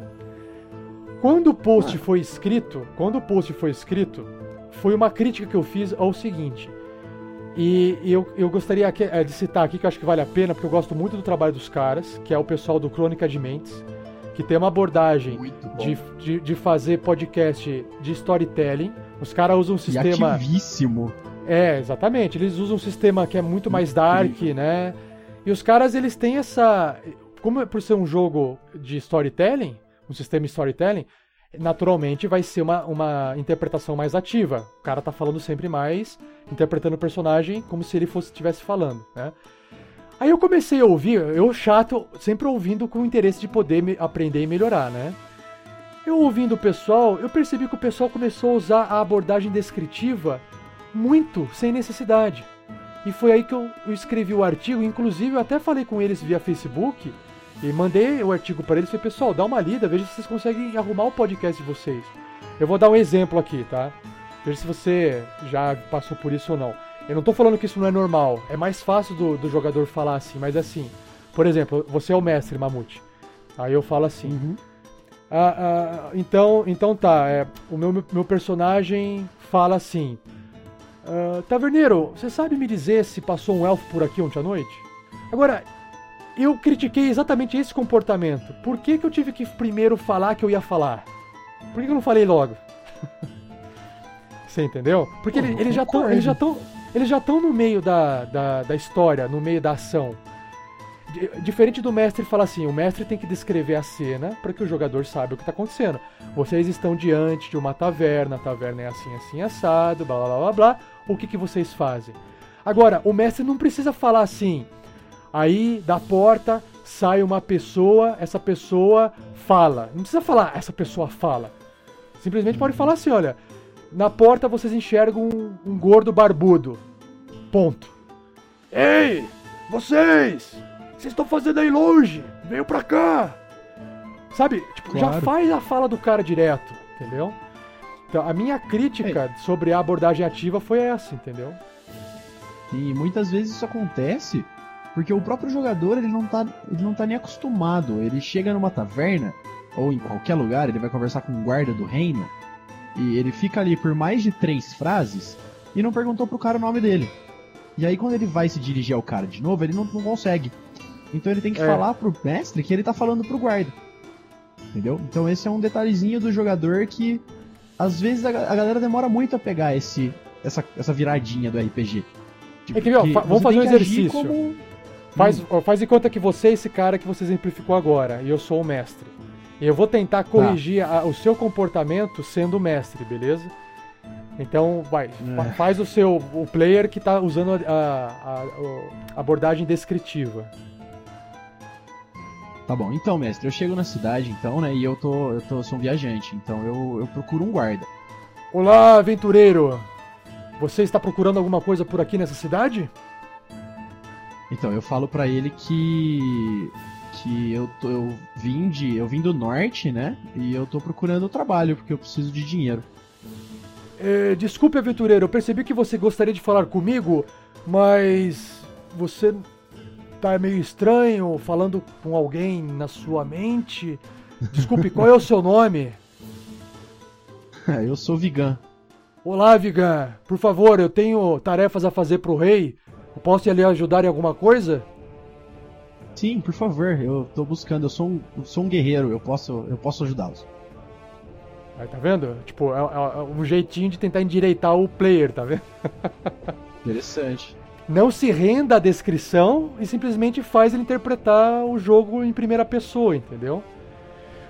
É muito comum ouvir o pessoal falar assim. O pessoal de Crônica de Mentes eu ouvi bastante falar assim. Eu tô citando eles porque eu, eu tô ouvindo muito eles e prestando muita atenção neles porque eu acho eles bons. Ah, e- Então a crítica é muito bons. construtiva. Então assim, eu, eu presto muita atenção assim. Eu, eu, eu me levanto da mesa, eu olho pro, pro, pro cara de cima a baixo. Aí eu fico pensando, foi uma descrição. Será que eu precisaria descrever tudo isso? Fico pensando, né? Quando eu, tô, quando eu tô ouvindo. Será que o ato de eu descrever que eu levantei da mesa tá agregando a narrativa? Ou será que é mais legal se eu simplesmente tentar interpretar, mesmo que o ouvinte não entenda que eu levantei da mesa? Qual é a importância? Então, então por exemplo, vamos supor Não, que eu tô numa mesa. Eu tô numa... discordo. Então, aí você pode ser. A descrição pode ser mais interessante nesse caso, é isso? Claro, é, eu concordo plenamente. Nesse caso, a a descrição é necessária. Porque, sim, ou você teria que fazer um barulho, tipo, Exato. o cara Exato. levantando da mesa. Exato. Mas é a- que fica muito vago. Então, aí eu vou, eu vou, eu vou tentar, eu vou tentar fazer, eu vou, eu, eu vou simular. Você é o rapaz que vai chegar até, eu tô sentado numa mesa. Você é o Uhum. cara, é o, é o NPC que vai chegar até mim e você é o mestre, né? O vai chegar até mim e vai me encarar. Ele não vai, não vai, vai me Ok. encarar e aí eu vou reagir de duas formas. De uma forma um pouco mais descritiva e a outra forma um pouco mais ativa. Beleza? Então vai lá. Tá. Então, é, Rafael, o seu personagem tá sentado numa esquina da cidade, né?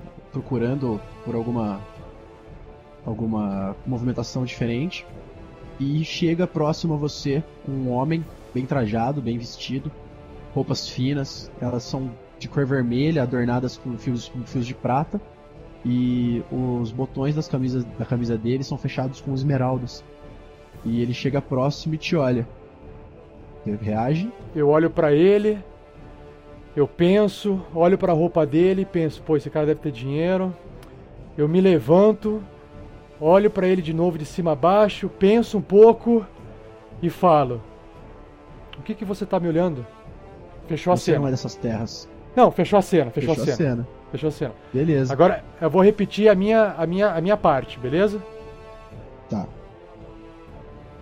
Eu observo ele olho bem nos olhos dele. Ai, Eu levanto e falo: O que, que você tá me olhando?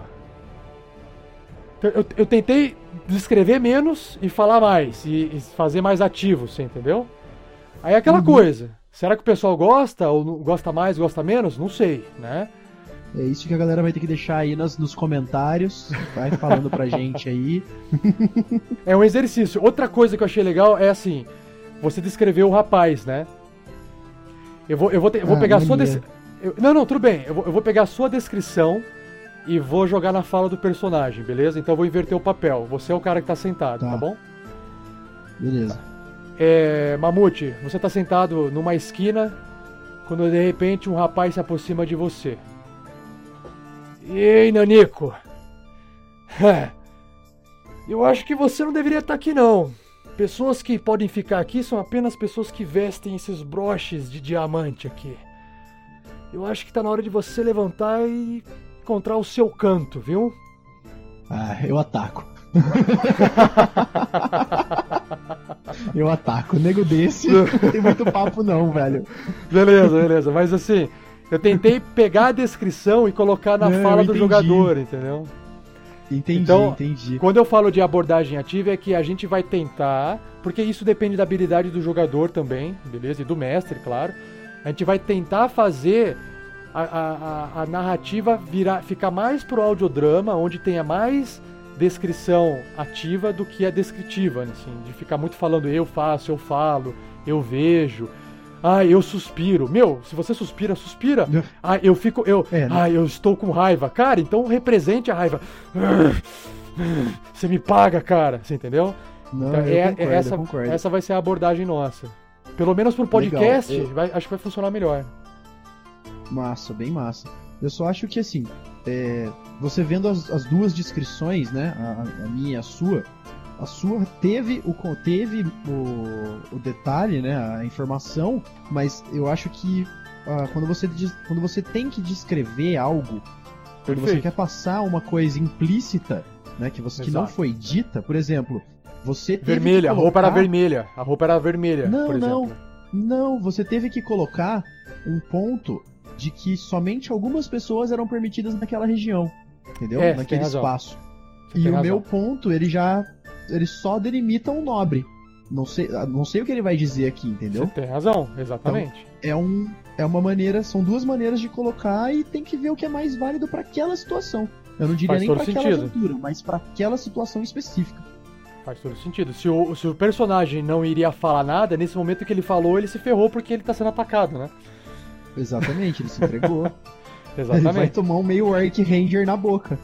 Talvez ele funcione melhor quando for uma conversa entre pessoas passivas, por exemplo, sei lá, o prefeito de- da Isso. cidade, onde ele pode falar à vontade e falar: Ah, meu, você tá vendo isso aqui? Você acha que é fácil comprar essas roupas de luxo aqui? Isso aqui não é fácil, não. Exato, exato, exato.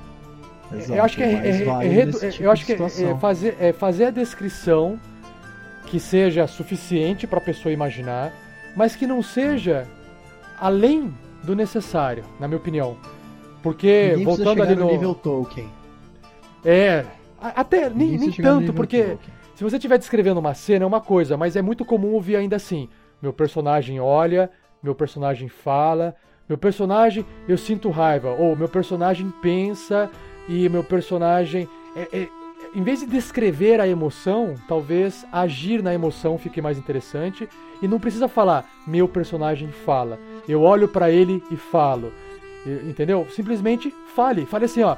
Ô barman, me traz mais uma cerveja. Não precisa falar, eu falo pro, bar, pro barman, me traz mais uma cerveja. Chama o nome do eu cara. Não. Fala assim, ô, ô, fulano, qual que é o seu nome? É, o mestre pode falar assim, ah, eu? É, você aí de espada e armadura.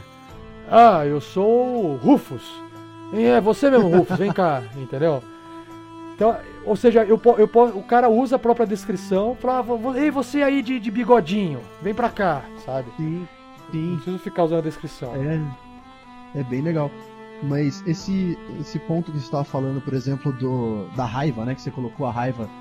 É, eu acho legal você descrever, mas assim, por exemplo, ah, eu, como eu disse, né, eu gosto muito do, de jogar com o meu personagem, o meio Arc Ranger. É, então, o cara, eu tô com raiva, não tem assim, mestre, eu tô com raiva, não. É, eu olho para ele de canto de olho, com os olhos semicerrados e você, é, e dá para sentir o choque passando pelo ar. Então o cara já sabe que tá rolando, que tá rolando uma tensão. Ah, tá. Não necessariamente você tá colocando que é raiva, mas assim, é uma tensão, porque muitas vezes você não você olha para uma pessoa e você só sabe se ela tá com raiva ou se ela tá vindo pra cima de você. É, mas é, verdade. Eu, eu gosto de deixar tudo muito mais sutil, sabe? Aham, uhum, é isso. As coisas mais mais abertas, porque aí o personagem responde e o mundo responde de volta. Fica é. esse ping-pong o tempo todo, entendeu? Legal, é isso aí. Ah, já que você citou nessa, nessa parte da emoção, a raiva sua poderia também ser expressa em pensamento, para não falar que tá falando em voz alta, né? Por exemplo, Sim. Ah, eu, pe eu penso, você, você fala, eu penso, filho da puta, esse maldito me paga, vou, desgraçado. Hum, sabe, você tá pensando, porque você não quer demonstrar. Uhum né? Você tá escondendo isso do personagem, né? Isso, isso é, é legal. legal. Eu espero que esse esquema de, de, de narração ativa de você, de criativo ativo, funcione bem legal para vocês, cara, porque é muito útil, fica muito bom no, no delinear da história.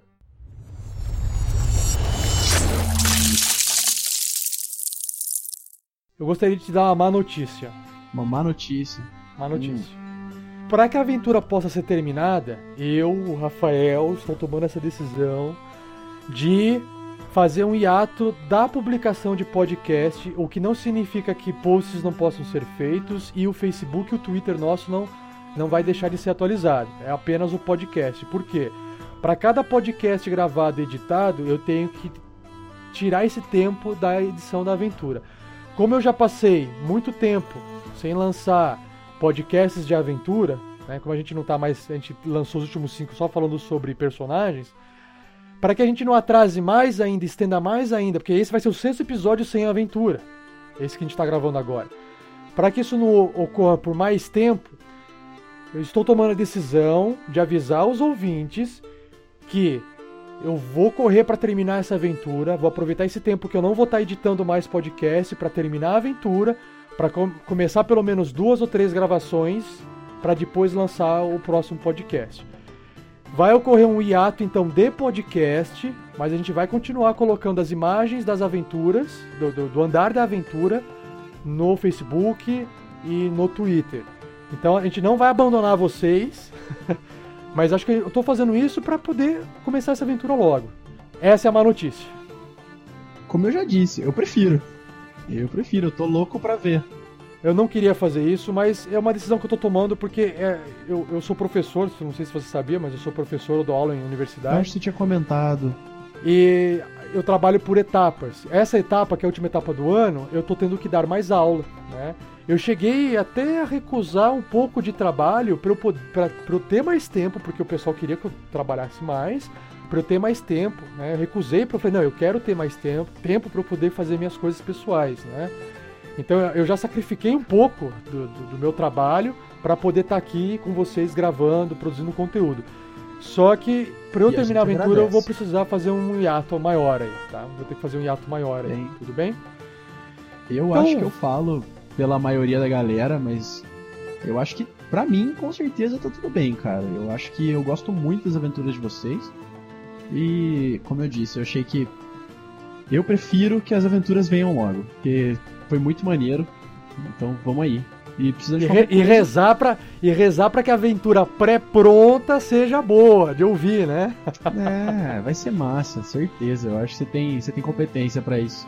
Uma coisa que eu tô apostando aqui, sabe revista Contigo? Quando o cara tá vendo, a mulher, ou o cara, se ela tá vendo a novela e tá lendo a revista Contigo, né?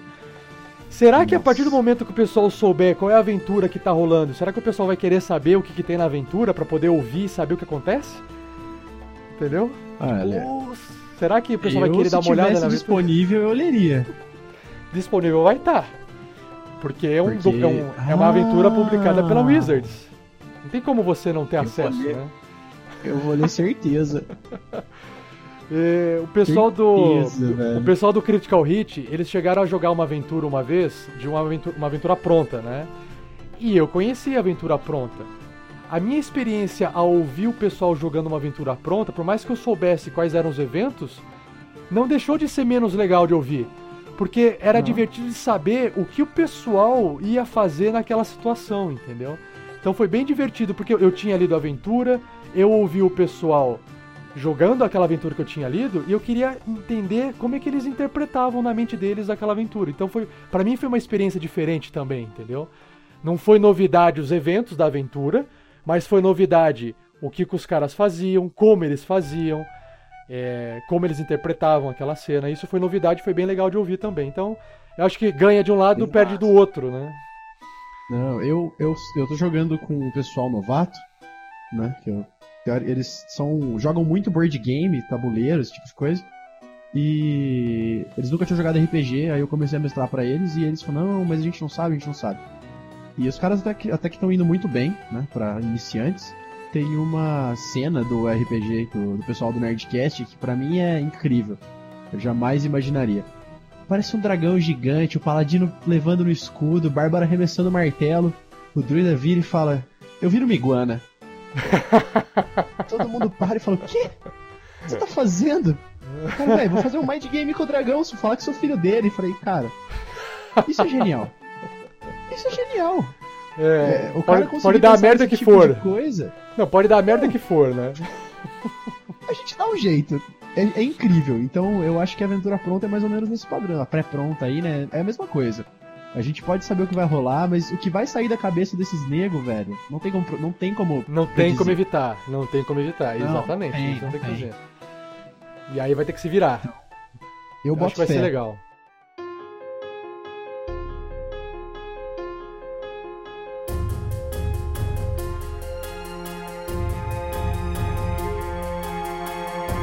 Então beleza, Ult. Vamos então agora, como prometido, que eu prometi pro pessoal nesses últimos cinco podcasts, né? Que eu não tava respondendo os e-mails no. Eu tava respondendo no Facebook, no site, eu respondi escrito, mas eu não dei uma resposta no falada. Então, vamos começar aqui com o Douglas Santos, que escreveu pra gente. Eu tô na ordem, tá? De do mais antigo pro mais novo. E aí o, o Douglas Santos escreveu isso aí. Você quer ler pra gente aí, Mamute? E aí, Rafael, tudo bem? Tô jogando RPG com meus amigos e estava pensando como teria como você me mandar esses sons de fundo que vocês usam? Acho muito maneiro e é- ah, ah, acho muito maneiro e o clima ajuda ao roleplay a ganhar vida. Agradeço e aguardo, aguardo resposta. Bom trabalho para vocês também. Ele- você respondeu pra ele e depois voltou, é isso? É, eu respondi, aí ele voltou. Então eu respondi o seguinte: Ah. Douglas. Douglas, sim. Na verdade, os sons, cara, é, existe uma. Primeiro, são dois tipos de som: o, o música de fundo e, a, e os efeitos sonoros. Efeito sonoro não tem segredo, tem que ir no sound. no freesounds.com, vai no YouTube, digita lá o que você quer, que você vai achar um monte de efeito sonoro, faz download e usa. Foi isso que eu Cara, tô fazendo, tá? Eu achei, eu achei um app pra celular. Ah, puta, eu já deletei que ele não era muito bom, mas ele tinha muita coisa. Muito É que sonzinho eu, pronto. eu jogo em mesa, então eu tenho. Oi? Muito sonzinho pronto já pra você clicar e fazer. Muito sonzinho pronto. É que eu. eu é que assim, se você vai fazer isso, tem que ter um cara te auxiliando, né? Você mestrando e alguém fazendo os sons. Que vocês estão no meio de uma luta, rodar um dado e dar um play, eu acho que quebra o replay. Mas, Não, mas tem uma tá, pessoa eu- pra fazer, é Não, bem não, legal. aí- mas não precisa, porque, assim, dependendo do aplicativo, você tá ali com a telinha, você só clica e já faz o som, né? Ah, sim, mas é, é que esse em específico ele tinha muitas abas, então tinha que ficar trocando. Ah, não, aí não Né? dá. É, aí não dá. É, nesse mas caso o é, celular ele era não bem legal ajuda. porque ele. É, ele atrapalha, na verdade. É. E- Mas era legal pra quem quiser procurar, dar uma olhada na, na Play Store que tem alguns apps sim de, de som. Legal. Então, assim, parcialmente a primeira resposta é efeitos sonoros. A outra é são as músicas de fundo. A música de fundo é aquela coisa, ou você vai usar trilha branca que não tem direito autoral, ou você vai pegar música de filme e vai colocar no fundo. O que Galera, eu Trilha conheço. sonora do Conan. trilha sonora do Conan do Schwarzenegger, trilha sonora do Senhor dos Anéis. Pode pegar qualquer filme épico. Highlander tem umas músicas boas também. É que se você for monetizar, é, sei lá, um dia, colocar uma Ah. propaganda ou podcast, você tá ferrado, entendeu? Aí é outra coisa, sim. É, Sim, então, concordo. então, o que a gente tá usando, claro, a gente usou bastante música com, com direitos, né? Porque a gente queria criar uma experiência boa, então a gente nos preocupou com isso. Mas, pra quem quiser música de. Sabe aquela música de fundo que tem loop? Tipo, música de 10 minutos? Porque às vezes a música é curta, ela tem muito altos e baixos, e ela atrapalha até a narrativa, né? É Agora você- guy. Esse, é isso. Você precisa daquela música meio que de fundo. A melhor referência que eu posso passar é o Tabletop Audio. Ou seja, músicas Hum. para tabletop. É um site. E o Yes. cara ele até, tem até um Patreon lá que ele produz música, sei lá, uma vez por mês, uma vez a cada 15 dias.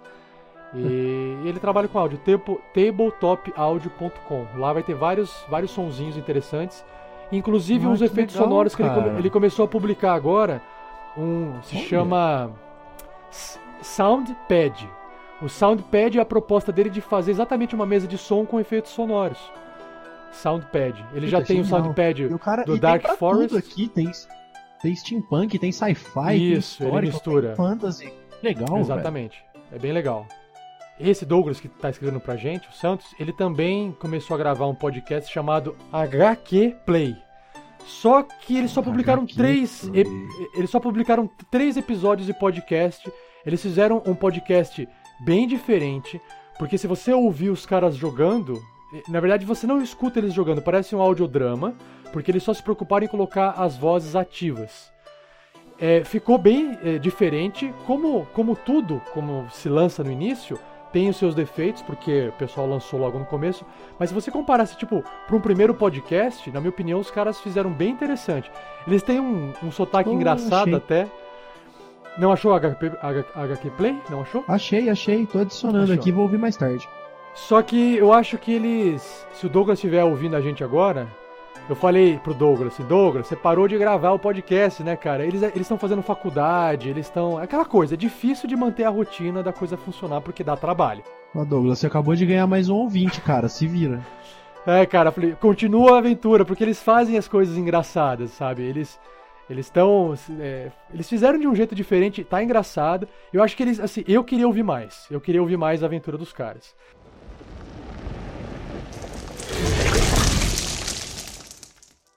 O Rafa- Rafael Lamour. Lembra aquela música do antiga da década de 80? O Lamour. Broke Sério? Rafael Lamour. Sério. Primeira coisa que veio na minha cabeça, cara. Lamour. O Lamour. que horrível que foi isso. É, é horrível. É, próximo. Leia aí, Mamute. Leia aí o que, que ele escreveu. Bom, o Rafael Lamour disse pra gente: Achei excelente esse episódio de interlúdio falando da evolução da mecânica entre, sessões, entre as sessões. Mantenham o foco no roleplay nos episódios. Continuem assim. Valeu, Lamour. Beleza, continuaremos. A gente agradece. Aí ele mandou um outro. Estou acompanhando essas peripécias. Ainda não terminei todos, mas comecei pela segunda temporada. Está excelente a qualidade da edição e o tempo do cast. É, dá pra dizer que nem, que nem é um cast, mas um storytelling. Um dos melhores do, RP, do RPG Brasil na web. Olha, Obrigado aí, Eu? Rafael. eu, eu concordo, cara. Eu Assim, ele começou, é, é, ele pegou aquele início de segunda temporada. Ah, aí depois vai ter, acho que vai ter aqueles comentários dos haters assim, caramba, ficou muito curto. Mais pra frente. Cara, mais um do Rafael. Sobre a interpretação dos resultados de ataques contra a classe de armadura. Ah, isso foi bem legal, cara. Eu assim, eu, eu peguei esse cast, olhei e falei, puta, sério que os caras vão falar disso? Mas vocês me deram uma luz, assim, ó. Esse cast todo valeu por uma coisa para mim. Vocês me deram É. uma luz incrível na sequência que, as- que as- que os itens de CA ficam alinhados. Putz, era tão óbvio, eu nunca tinha percebido, velho. Pois é. Era E tão aí você óbvio, consegue, você consegue disso. criar uma descrição mais ativa. Em vez de ficar, É. às vezes, tendo que inventar tudo, você fala, não, tá claro, ó. é, O que defendeu você não foi seu escudo, foi a sua destreza, entendeu?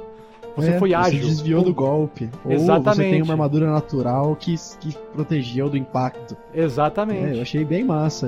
Eu, nunca, tinha, nunca tinha me ligado nisso. Inclusive, a gente vai usar essa folhinha impressa com as ACs dos personagens para as descrições dos resultados, para testar, porque a gente não chegou a usar, né? A gente criou, mas a gente não usou. Legal, bem massa. Bom, deixa eu ler esse negócio aqui. E aí, pessoal, sobre este cast, achei bem interessante essas exposições de mecânica de RPG, ou especificamente do D&D. Jogo desde o AD&D até a 4.0. Por isso, fiquei curioso para ver que a 5.0 que a 5.0 tem diferenças. E sobre a interpretação de AC, é bacana ter a- essa possibilidade de criar toda uma interpretação com novos atributos e dados da ficha. Ao meu ver, isso deixa muito mais complexo, menos dinâmico, menos dinâmico e mais estressante para aquele jogador, aqueles jogadores que não curtem muito a mecânica, e sim o roleplay de, o roleplay de improviso. Eu me perdi nesse pedaço, hein? É que assim, uh, o que ele quis dizer de menos dinâmico A não o seguinte, utilizar dinâmico- a ficha deixa menos dinâmico. Entendi. Hum, não, não. É assim, ó, ao meu ver, usar a ficha deixa dinâmico. Porque assim, olha, ele falou lá no Isso. final assim, ó. O roleplay de improviso, pra ele, é mais dinâmico, porque a pessoa fala o que convém na hora. Dinâmico significa mais fácil, é mais rápido. Sim. O menos dinâmico significa o cara vai ter que parar, vai ter que olhar, vai ter que dizer o que tá escrito ali. Mas É, assim, respondendo essa parte pro, pro Rafael, é, Rafael, é uma, eu acho que é uma questão de, de prática. No começo, não é dinâmico porque você não tem experiência. Mas a partir do momento que você pega o jeitão, a coisa tende a ficar mais dinâmica de volta, entendeu? Vai Então, tranquilo. Bom, o Eu último parágrafo então. Eu e meu grupo de Curitiba preferimos a escolha narrativa, menos mecânica. O mestre é o responsável por criar essas interpretações, de como acertou ou como não acertou. Prefiro assim porque Certo. amarra menos o DM e deixa ele mais livre para improvisar. Tem vezes que a história fica lenta com tantos detalhes e outras vezes cai na história com combates super descritivos, armas e armaduras sendo destroçadas. E acho que nenhum, do- nenhum dos jogadores, acho que nenhum jogador quer ver seu equipamento sendo destruído para valer. O detalhe do desgaste é sempre bem explorado quando NPCs avaliam os personagens pela primeira impressão e etc. Ah, vale a pena fazer um comentário, vale a pena fazer um comentário aqui que nessa fichinha que descrevia sobre a interpretação da, da armadura do Armor Class, também foi sugerido colocar umas bolinhas para marcar o desgaste da arma. Sim, eu Entendeu? lembro. Eu lembro, eu Mas, lembro. mas era só era só descritivo. Por exemplo, se tem uma bolinha, a arma tem alguns amassados. Se tem todas as bolinhas, a arma precisa de reparo. Não Tá significa que fudida. ela não vai mais funcionar. Simplesmente você tá parecendo um caco, entendeu? Era só Mas- pra trazer uma descrição visual melhor, assim. Só isso. Eu, eu fui babaca recentemente. Eu coloquei um. Por quê? coloquei um limo ácido pra, pra enfrentar o, a minha equipe. O fighter do grupo lutava de lança. Aí Perdeu tinha, a na, ver- na verdade tinha só um lago, né? Com água. Aham. Ele falou, deixa eu ver o que tem nesse lago, e enfiou a lança inteira, até a metade, assim. Mexeu no lago. Aí ele, ah, eu puxo minha lança. Falei, beleza, volta meia lança. Aí ele, como assim? Falei, é, cara, O Cotoco. Perdeu, cara. E eles não tem o que conseguiram- fazer, não analisou antes, né? Já foi. E eles conseguiram derrotar o limo ácido e o cara voltou só com a ponta da lança no ferreiro. Põe num lei de pau pra mim. Não, beleza, mas é uma arma tranquila de reparar, né? sim, sim. Então, é um pedaço de pau com uma ponta de ferro na ponta. Então Mas não é, é, muito fala- problema. Mas uma armadura de. Uma full plate, por exemplo, que custa, sei lá, 1.500 moedas de ouro, aí 1.500 é peças. trash, né? Mas o, o divertido foi, foi o, o anão guerreiro tentando bater no limo ácido sem uma arma de aço. Nossa, Foi super legal. Quase morreu. Ah, bom, então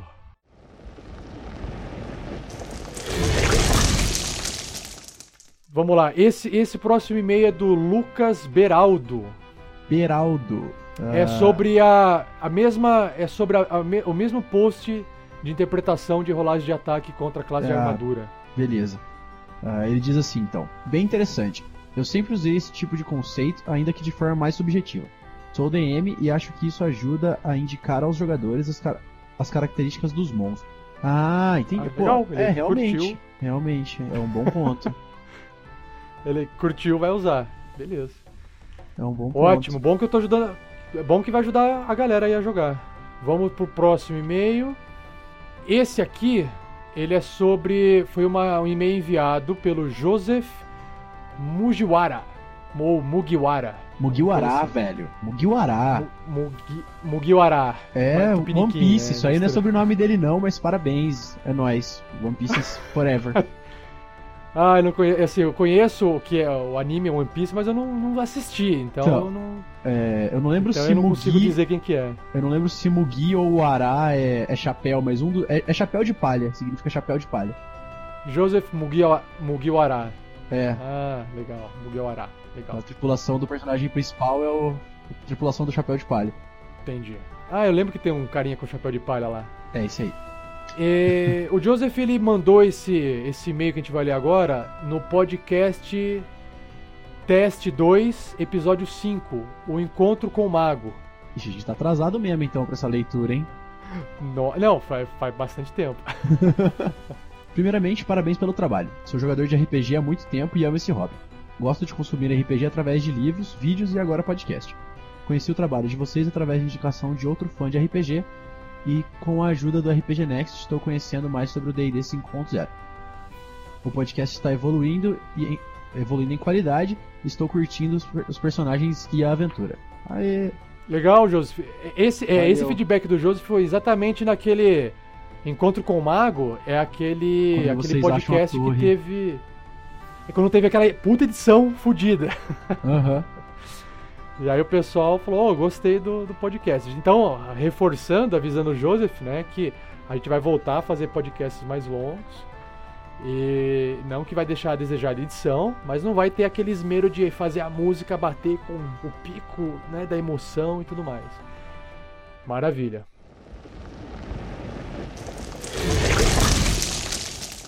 O próximo, ele é sobre quem somos. Foi escrito lá na página do Quem Somos no site. Ele foi escrito pelo Rodrigo Amaral e ele escreveu o seguinte: Caros amigos, venho acompanhando a sua empreitada e devo lhes dar os meus, os meus mais sinceros parabéns pela ótima iniciativa. O- a única coisa que não entendi é a fase de testes 2. Terminou? Ou seja, acabou a última aventura? Sentirei falta do Sim. corno lenhador. Pede pra ele mandar um abraço para o meu amigo e mestre de RPG há exatos 20 anos. Um abraço, ele trabalha em uma escola, em escola pública, cuida das criancinhas. Mais uma vez, obrigado por tudo e vou divulgar para quantas pessoas eu puder. Abraços, vida longa e próspera. Saudação Vulcana no finalzinho aí, cara. Massa. Da hora. Eu, é, eu responde- respondendo o Rodrigo, sim, a fase teste 2 acabou a aventura, acabou a história, a gente tem que colocar um ponto final. O que eu não gosto é de fazer igual o seriado de TV. Os caras ficam enrolando, enrolando, enrolando, enrolando, enrolando e nunca acaba. Põe um ponto final nesse negócio, cara. Não vai Nossa. fazer igual o Lost, que fica enrolando e depois estraga o final. Isso me Acaba quando tá bom o negócio. Isso me Acaba quando tá bom. Eu comecei a ver Doctor Who recentemente, né? E assistindo, tranquilo. Aí um brother virou pra mim e falou, velho, tem nove temporadas. Eu falei, o quê? É, tem nove temporadas. Eu falei, mas. Acabou. não acabou. Ele, não, não, tá saindo. Acabou. Eu falei, ah, não, tá de brincadeira, velho. Nove Vou esperar acabar. velho. Nove, não, agora não dava mais, né? Já tava no meio da segunda, velho. Agora continua assistindo. Não dá mais pra parar. Ah, beleza, já começou, vai. É, Já, começou, já foi. vai. né? Não tem ombro, né? Agora passa até. Esse, esse e-mail do, do Rodrigo Mamute, eu lembrei de uma coisa que eu não, não comentei com você. Ele falou assim: Ah, sentirei falta do corneador. Uma coisa que faz parte do preparo da aventura que eu não comentei, que eu vou comentar agora, é. Mesmo a aventura sendo pré-pronta, sendo uma aventura publicada da Wizards que eu vou utilizar, eu tô tendo o carinho de trocar alguns nomes de locais e palavras e até nomes de itens que tem a ver com a aventura passada. Ah, que Pra bom. relembrar. Que bom, que bom. Entendeu? Então, dependendo do momento, claro, não, não, não é uma coisa que vai eh, causar um impacto na narrativa, mas vai fazer uma lembrança ao passado. É como se a aventura passada existiu em algum momento do mundo, entendeu? É, isso era uma coisa que eu ia perguntar. Eu, eu ia perguntar. Mi- é, pelo jeito que rolou a entrevista com o Toff, tipo, Mitral sumiu. Eu falei, cara, como assim? O que aconteceu com É. o Mitral? Era um lugar tão legal. Exatamente. Exatamente. Então isso vai ser resgatado nessa aventura, entendeu? Beleza, legal, maneiro. Vai ser, vai ser, acho que vai ser bem interessante. Mas cabe aos jogadores também estarem Caçarem no lugar, isso, né? investigarem. Ah, é, porque ela tá, tá, tá escondida a informação, né? É Algumas vão estar na história mesmo jogada, outras vão estar escondidas. Cabe a eles acharem ou não. Mas como o Sky montou um personagem é, Power sereno, Gamer, pô. né? Ele, ele combou, ele combou o, o Tono Sereno, ele falou, fiz Min-Max, né? É, eu vi o Min Max. O cara dele. tá com. Ele tá com 20. é, a percepção passiva dele, por causa da fit que ele pegou, foi pra 20. Caramba, que absurdo. Significa que o cara andando. Ele não precisa, porque assim, a percepção. a- o bônus de percepção dele é mais 5. Tá? Então, na média, se ele tirasse 10, ia ser 15. Só Certo. que a fit, a fit concede pra ele Ah, na percepção dele dobra a passiva, percepção, velho. vai pra mais 5 ainda. Então vai pra 20, cara. Então. Que absurdo. Significa que, claro, se ele for fazer a rolagem, ele não vai ter esse bônus absurdo, mas passivamente ele não vai deixar, não vai escapar uma porta secreta, não vai escapar uma emboscada. Dificilmente É, vai ser, vai Se ser for- difícil de emboscar a equipe. Se, for um, se, não- se não for uma situação de combate, ele faz escolher 10 e acabou. Sim, sim, ele vai acabar. Então, assim, por causa desse personagem, eu acredito que é, nenhum tipo de algo escondido vai passar desapercebido, entendeu? O Na melhor, aventura. o melhor é que o cara que vai achar vai ser o cara que vai olhar e falar que lixo e jogar pro lado, assim, sabe? Certeza. Pode ser. Bom. Mas tem coisas que pro cara poder conseguir observar passivamente, ele vai ter que entrar, vai ter que ir, né? Explorar, senão ele não vai achar. Legal, Também tem bem isso, legal. né? Então...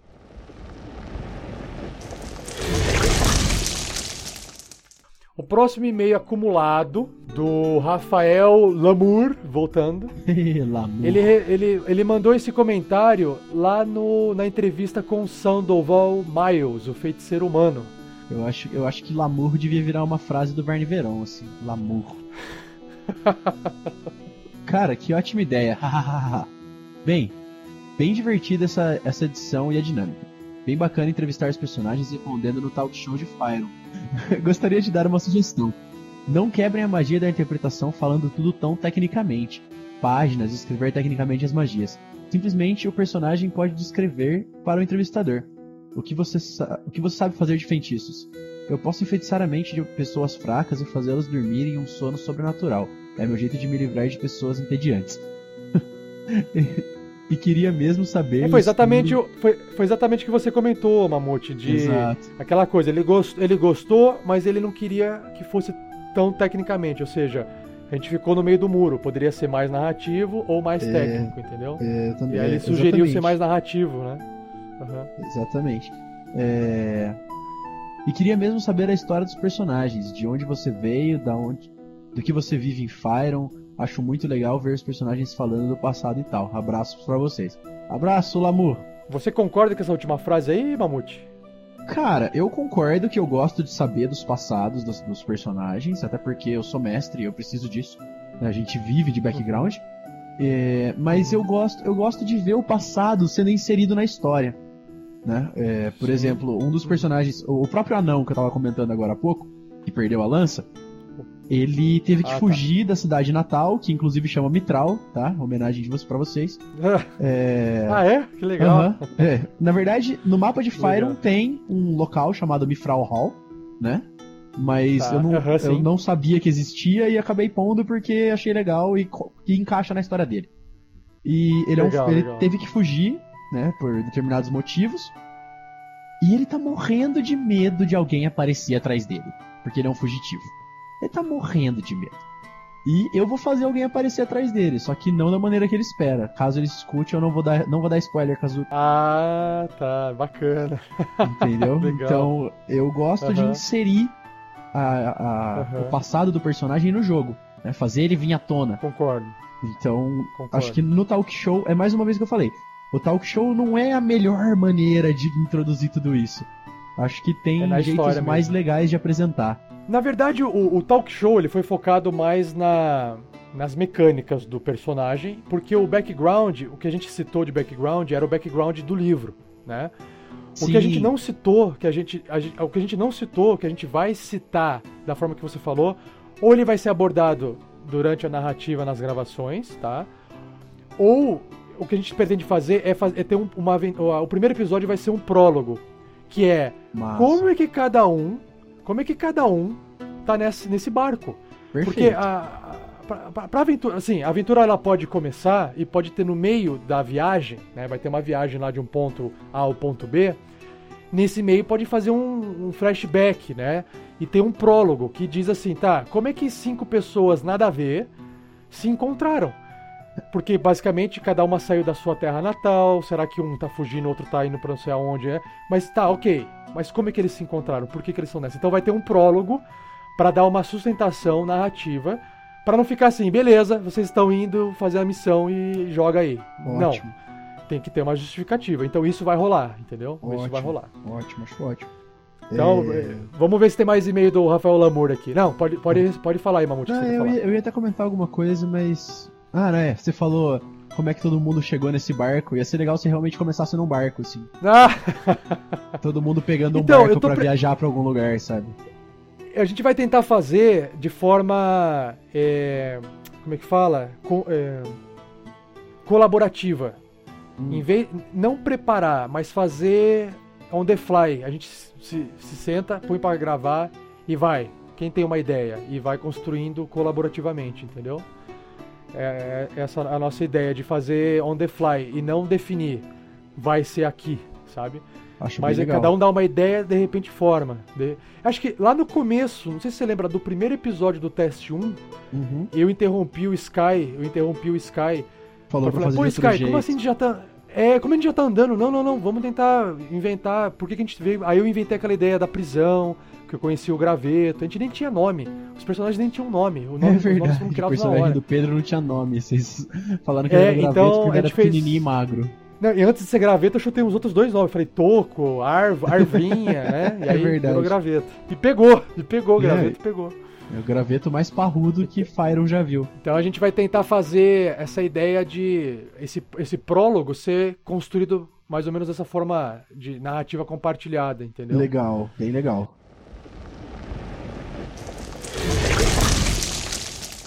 Agora, o, o- voltando aqui de novo, o Joseph. Como é que é? Mugiwara. Mugiwara. Mugiwara. Ele escreveu de novo. Só que, olha só que interessante, agora que eh, ele preencheu, na verdade, o envio de contato, né? Então ele, ele preencheu aqui, ó, ele tem 27 anos, a profissão dele é operador de data center, mora em São Paulo, e ele mandou esse e-mail pra gente. Ah, o e-mail é então. É, vem acompanhando a aventura do grupo através do podcast. E eis que surgiu uma dúvida. Uma dúvida. Quais ferramentas são utilizadas para o, para o grupo jogar? O que vocês utilizam para se comunicar, rolar dados, fazer fichas e etc. Quero tentar esse método com o meu grupo para tornar os encontros mais regulares. Que a gente acabou comentando Eu isso comentei, durante é, o, a gente acabou durante o comentando. episódio, é. É, a gente, acabou- a gente comentou sobre o episódio, então, Joseph, eu já te respondi por e-mail escrito, já fica mais um reforço no episódio falado também. Maravilha, vamos pro próximo então. Manda. Ah, de novo do Joseph. São ouvintes bem assíduos, né? É, exatamente. São, são poucos, mas com qualidade. Nós temos aqui, esse o Joseph mandou sobre a entrevista do Verne Veron, o bardo meio elfo. O bardo meio elfo Verne Veron. Ah, estou acompanhando as entrevistas para conhecer os personagens, e essa entrevista foi muito hilária. Parabéns para o jogador do Verne Veron, entre aspas, eu colocando O Pedro, Pedro. né? Gostei desse modelo de Aham. podcast com entrevista, parabéns pela ideia. É, o, Pe- o Pedro, se- o Pedro ele foi fora Não, do o Pedro normal se superou. interpretando o personagem dele, se superou, foi muito Ah, engraçado. ele, ele era viu, ele cara? mesmo, é isso? Nossa senhora, se ele ouvir isso. Ele foi ele mesmo, é? É isso que eu tô entendendo? Não, não, não, não, não foi. não foi, não. É o cara que tem a mente criativa mesmo. Certo, é ó, quase um, quase um ator. Quase um ator, o cara é quase um ator. Massa. Nós temos aqui agora um e-mail do Sander. Sander, 24 anos, designer de Iturama, Minas Gerais. Iturama. Foda! Com três exclamações. É só o que posso dizer sobre vocês. Ouço o Nerdcast há bastante tempo e alguns outros. E alguns outros. Cheguei até o RPG Next pelo iTunes e fiquei admirado. Gostaria muito de participar de um grupo, pois infelizmente moro em um vilarejo. Um vilarejo. Estou sendo literal. Uau. Aqui ninguém joga. Existia um grupo há muito tempo extinto. Enfim, queria um grupo como vocês para jogar, mas entendo que não funciona assim. Mas talvez uma mesa com os ouvintes ou participação especial de um changeling para bagunçar as coisas. Nem mesmo me importa se será utilizada ou não no cast, gostaria mesmo é de jogar. Parabéns e continuem assim. Ah, legal, Sander. Valeu, cara. Nossa. A minha sugestão é a seguinte: é, não importa, olha só, a gente vive no mundo, a gente está em 2015.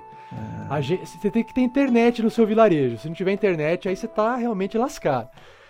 Mas se você com internet, cara, você joga o que você quiser, onde você quiser. Você, o RPG, por exemplo, eu falando aqui pelo RPG Next, cara, a gente grava usando é, VoIP, usando a voz via internet e os softwares tudo via internet. Mamute, como é que você joga? Cara, eu tô jogando presencial no momento. Pessoal que eu, que eu Isso, jogo. mas isso, é- mas isso é assim, isso é, um, é, um- é uma coisa Raríssimo, difícil de fazer. É, raríssimo. é raro hoje em dia. É, é a minha sorte, a minha sorte é que eu trabalho, eu trabalho num bar de jogos, tipo uma luderia, né? Não sei se o pessoal de São Paulo deve conhecer. É, Oh, e- Você trabalha na luderia? Não, eu não trabalho na luderia de São Paulo. Aqui em Campinas Ah, tem, uma, tá. tem uma parecida, né? É o mesmo, mesmo sistema na realidade. Peraí, você. Peraí, você, tra... você, tra... você mora em Campinas, eu não, não sei. Sim, eu sou de Campinas, interior de São Paulo, Ah, mais ou menos uma horinha de São Paulo. E aqui em Campinas a gente tem um bar parecido, né, com a luderia, funciona, funciona no mesmo sistema. E eu, eu mestro, tô- atualmente estou mestrando pro pessoal do bar. Então a gente se reúne na sexta-feira à tarde antes de trabalhar e joga a tarde toda e depois vai pro bar.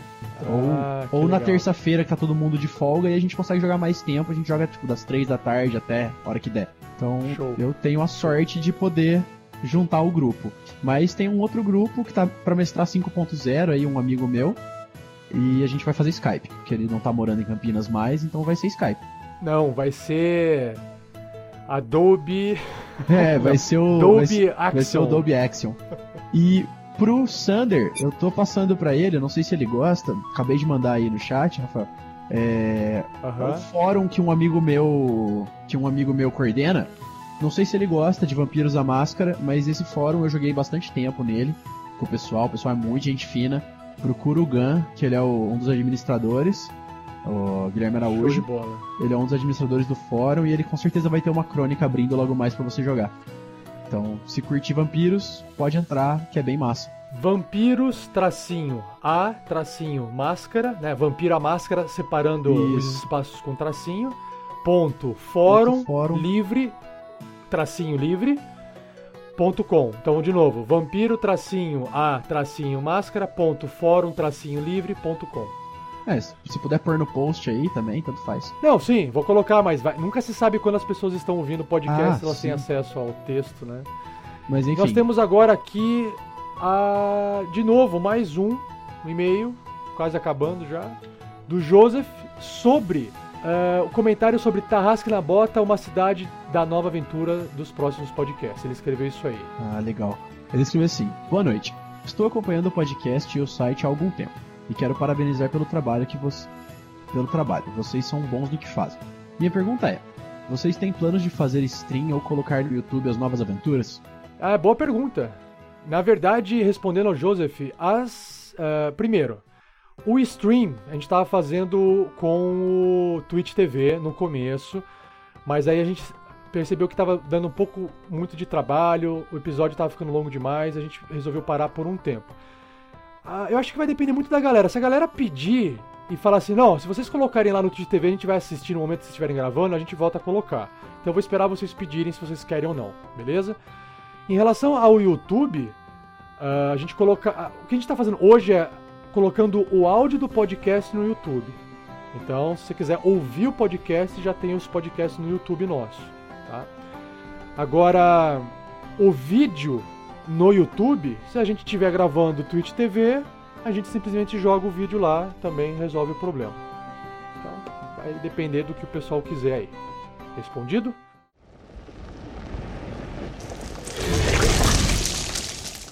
Uh, esse próximo comentário é um comentário do Bruno, Bruno com dois N's. Ele escreveu no post sobre abordagens descritiva e ativa dentro do roleplay. Que é Massa. aquele que a gente Que comentou a gente nesse tava podcast. comentando mais cedo, sim.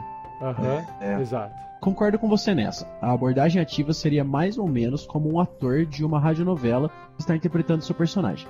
E fica bem mais emocionante de ouvir. Aliás, seria até uma boa inspiração para os RPGistas que curtem fazer podcast. Tá aí a dica. Na verdade, o que a gente conversou com o Mamute, né? Tem que saber dosar, porque como não tem um roteiro, não é scriptado, não É. tem como o cara saber o que ele vai interpretar. Então, ele, às vezes, ele tem que descrever a cena, descrever o que ele quer fazer pro mestre. Mas, sim, reforçando, vale a pena. Aonde não há necessidade de fazer uma descrição, deixa só o ativo. É, a gente falou bastante dessa parte ativa e, e passiva, né, e descritiva no, no Crônicas de Mentes. E uma coisa que dá pra perceber bem deles é que é bastante roteirizado, né?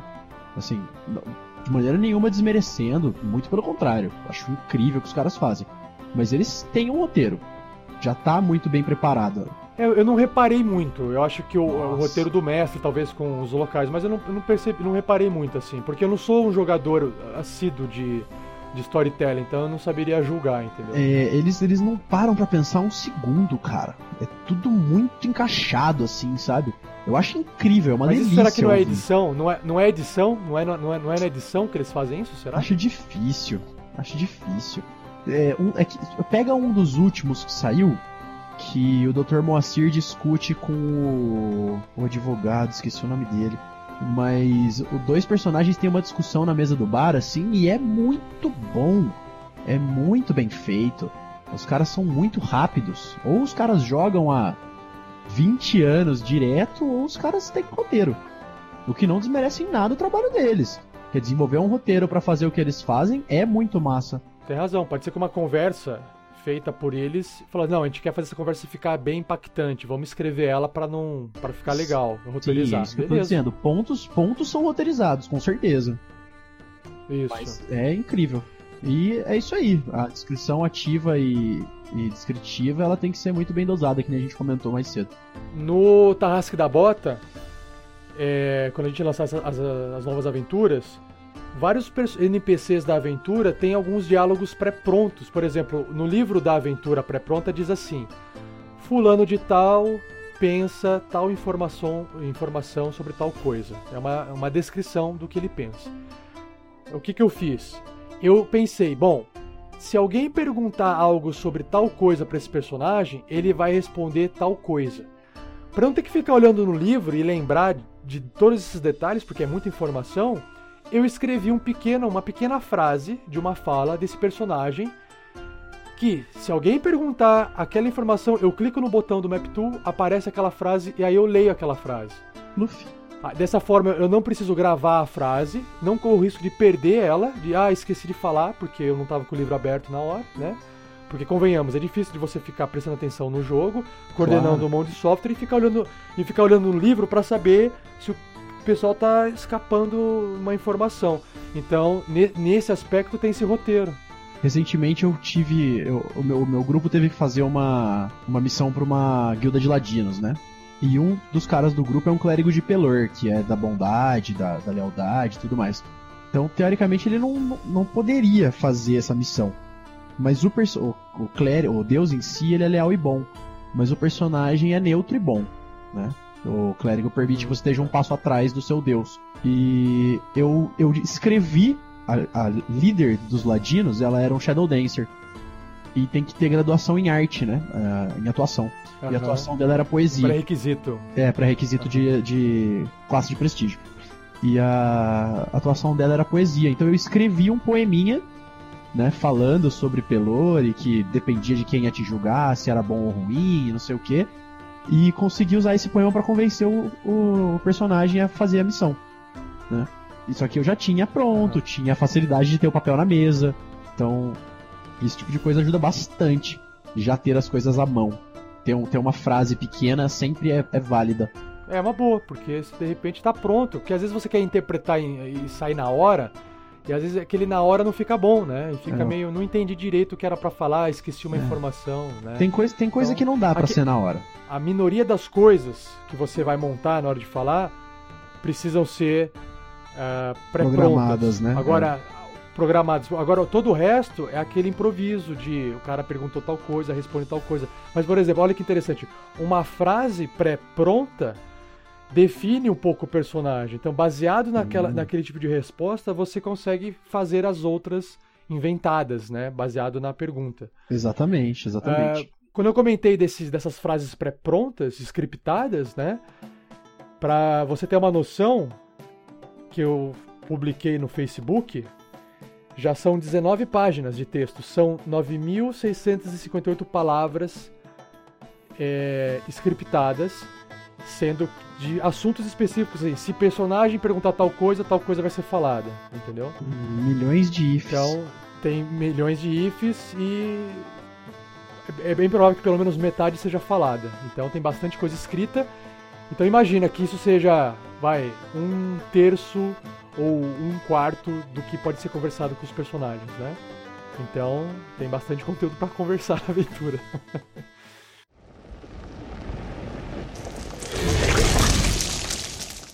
Por último, é o do Douglas de Sá. Ele escreveu sobre, no post que falava sobre a abordagem descritiva e ativa, o seguinte: Ele escreveu: Muito interessante esse artigo. Eu concordo plenamente com o fato de que a abordagem ativa é mais imersiva. Na, na nossa mesa de jogo temos algo que chamamos de ponto de atuação. Duas pessoas o ganham no final da partida, a critério do mestre, gerando gera- geralmente a XP extra. A competição por esses pontos é grande e o, e o interessante é que, os pou- que aos poucos fomos saindo naturalmente da abordagem descritiva para criar um balanço entre a ativa e, a, e descritiva. Portanto, na experiência do nosso grupo, do nosso grupo de RPG, a abordagem mista rende mais pontos de atuação. Prova o seu ponto, Rafael. KKKK. Muito bom o artigo, continue assim. Ele, ele usou, na verdade, de um recurso mecânico, né? Olha, se vocês fizerem mais uma descrição ativa, eu vou recompensar com XP. Foi isso que ele fez pro pessoal É, conseguir se esforçar mais. É, funciona também. que é o que o pessoal tá. Que é o que vocês têm hoje em dia, no, no 5.0, pelo menos, não vocês só, né? Mas pelo que eu entendi, é, a mecânica tá provendo. O ponto de insight, né? O ponto de Não, é inspi- inspiração. inspiração, isso, não é? Insight é a perícia. É, a- só que a inspiração no, no- na quinta edição do D&D, ela não dá XP. Ela permite que você faça uma rolagem com vantagem, entendeu? Ah, mas é, é mais ou menos a mesma sistema. coisa. É uma, é uma bonificação pela sua atuação, né?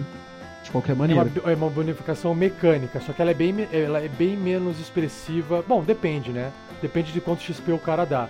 Mas assim, eu acho que o legal é que o XP, ele não, não tem um impacto direto na ação, naquele momento que a pessoa está interpretando, né? O XP, ele é um- uma pontuação que faz o personagem evoluir. Então, o fato de eu ganhar XP no momento da atuação não muda em nada. Agora, o, o fato de eu poder rolar com vantagem o D20, que significa rolar dois dados e pegar o maior resultado, isso traz um resultado muito melhor pro jogo. É um impacto direto na, na ação do jogo, entendeu? Então a inspiração ela funciona para mim melhor nesse aspecto. Quem estiver usando a descrição ativa com maior frequência ou de melhor forma, ganha a recompensa de ter a inspiração. E o legal da inspiração, Mamute, é que o, perso o jogador que ganha inspiração, ele pode fazer o que quiser com ela. Ele pode guardar para o momento oportuno, né? E aí ele pode doar a sua inspiração para outro jogador também. Ele pode Show. doar, né? Então ele, ah, de, repente um jogador precisa, mais do que ele, ele doa aquela inspiração. E aí o outro jogador faz a rolagem com vantagem. Aí vem a interpretação ativa do Hug segurar, segurar a inspiração pra ele, assim, ó, ganancioso, não vou dar pra ninguém. É. Na verdade é assim, eu já coloquei uma pilha nos jogadores, eu falei assim, pessoal, a gente vai usar o Map Tool, não tem como esconder algumas rolagens lá. As, as únicas rolagens que eu vou esconder deles, que eu já programei, é a iniciativa dos monstros. Ah, eles nunca vão saber quem que tá vindo. né? Isso é legal porque não tem como ele saber, ah, tá apareceu uma aranha gigante aqui do nada, né? Não, ele não sabe que existe, né? Os testes de stealth, os, te os testes de você poder ou tá mentindo, de bluff, etc. São testes que eu escondo porque ele nunca vai saber realmente se tá mentindo ou não. É, Se nossa, o- alguém- nossa, alguém tá nossa tentando velha. Nossa velha. Escudo. É, escudo. nosso velho benefício do mestre, né? Não tem como. Algumas coisas a gente tem que escolher. Isso. Agora o resto é tudo aberto. Então, o fato de ser aberto não tem choro. Tá? Não tem choro. E significa assim, opa, tirei um aqui, vou me ferrar. Vai se ferrar, cara. Vai Ah, mesmo. Não tem choro. Então, saiba usar os seus recursos muito bem, senão você vai se ferrar. ah, uma outra coisa que acho que eu não comentei com você, Hum, falando de recurso, a gente tá usando dois decks da Paizo, que é aquele deck, o Critical Hit e o, o Critical Hit Deck e o Fumble Deck. Aham. Quando o personagem tira um 20 no dado, ele saca uma carta do, da- do, do deck de crítico. Que, ele vai criar um elemento a mais de narrativa e um pouco de mecânica, dependendo do, do resultado, para um tipo de ataque. Então, se você fez um ataque corpo a corpo, é um tipo, ataque à distância é outro. Se você fez um ataque natural, é outro. Se você fez um ataque mágico, é outro. Então, essas cartinhas elas vão gerar ainda, nos golpes críticos, um flavor a mais. E no fumble, que é aquele 1, se ele tirar 1, é, além de errar, né, de ser um erro crítico, desculpa, no 1, o- no D- nas regras do D&D quinta edição, assim como nas outras, 1 é erro automático. Sim. Alguns mestres criavam assim, ah, você ainda perdeu sua arma, só que era uma coisa meio inventava na hora, aleatória, né? Ah, não. Nesse caso, o deck ele fala, O livro do 3.5 ele diz que você tem que rolar. Se você rola um D20, se você rola um 20 ou um 1, você tem que rolar um segundo dado pra confirmar aquilo. mas é, Eu sempre achei Exatamente. isso ridículo. Eu não faço isso. é, em vez de ser uma chance em 20, você tinha uma chance em 400, né? É muito absurdo. não, eu, eu sempre, sempre, sempre deixei isso de fora. Eu sempre usei o normal, mas o deck é bem legal. Eu lembro que vocês usaram na- no teste 1. Eu lembro de vocês teste 1 que você tirarem. É, eu lembro de vocês tirarem os críticos e falarem, não, roda. É, compra o deck aí. Aí Aham. foi. e Aconteceu alguma coisa de alguém ficar pequeno. Alguém tomar. Não, um... o, o, ta, t- o Tackling, ele fez um ataque, tirou crítico e o resultado era que, um ataque mágico, a criatura ficava miniatura, virava uma miniatura pequenininha. Isso, isso, isso mesmo. Só que como, a- o, o- como o ataque dele matou, Matou a criatura, não deu o, nada. o inimigo, então o bicho virou um, um trinket, virou um objeto de voodoo mi, Cadáver mini. miniatura. Que foi esse, Que o que Corran foi esse tinha. golpe que o Corran achou. É verdade, aí. é verdade, é verdade. Daí que surgiu a zoeira do Tarrasque na bota.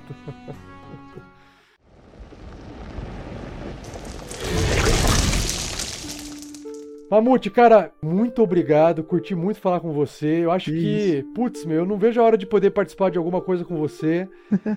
e ah, na primeira oportunidade a gente se fala de novo. Pô, claro. É, outra coisa que eu, que eu quero avisar você é.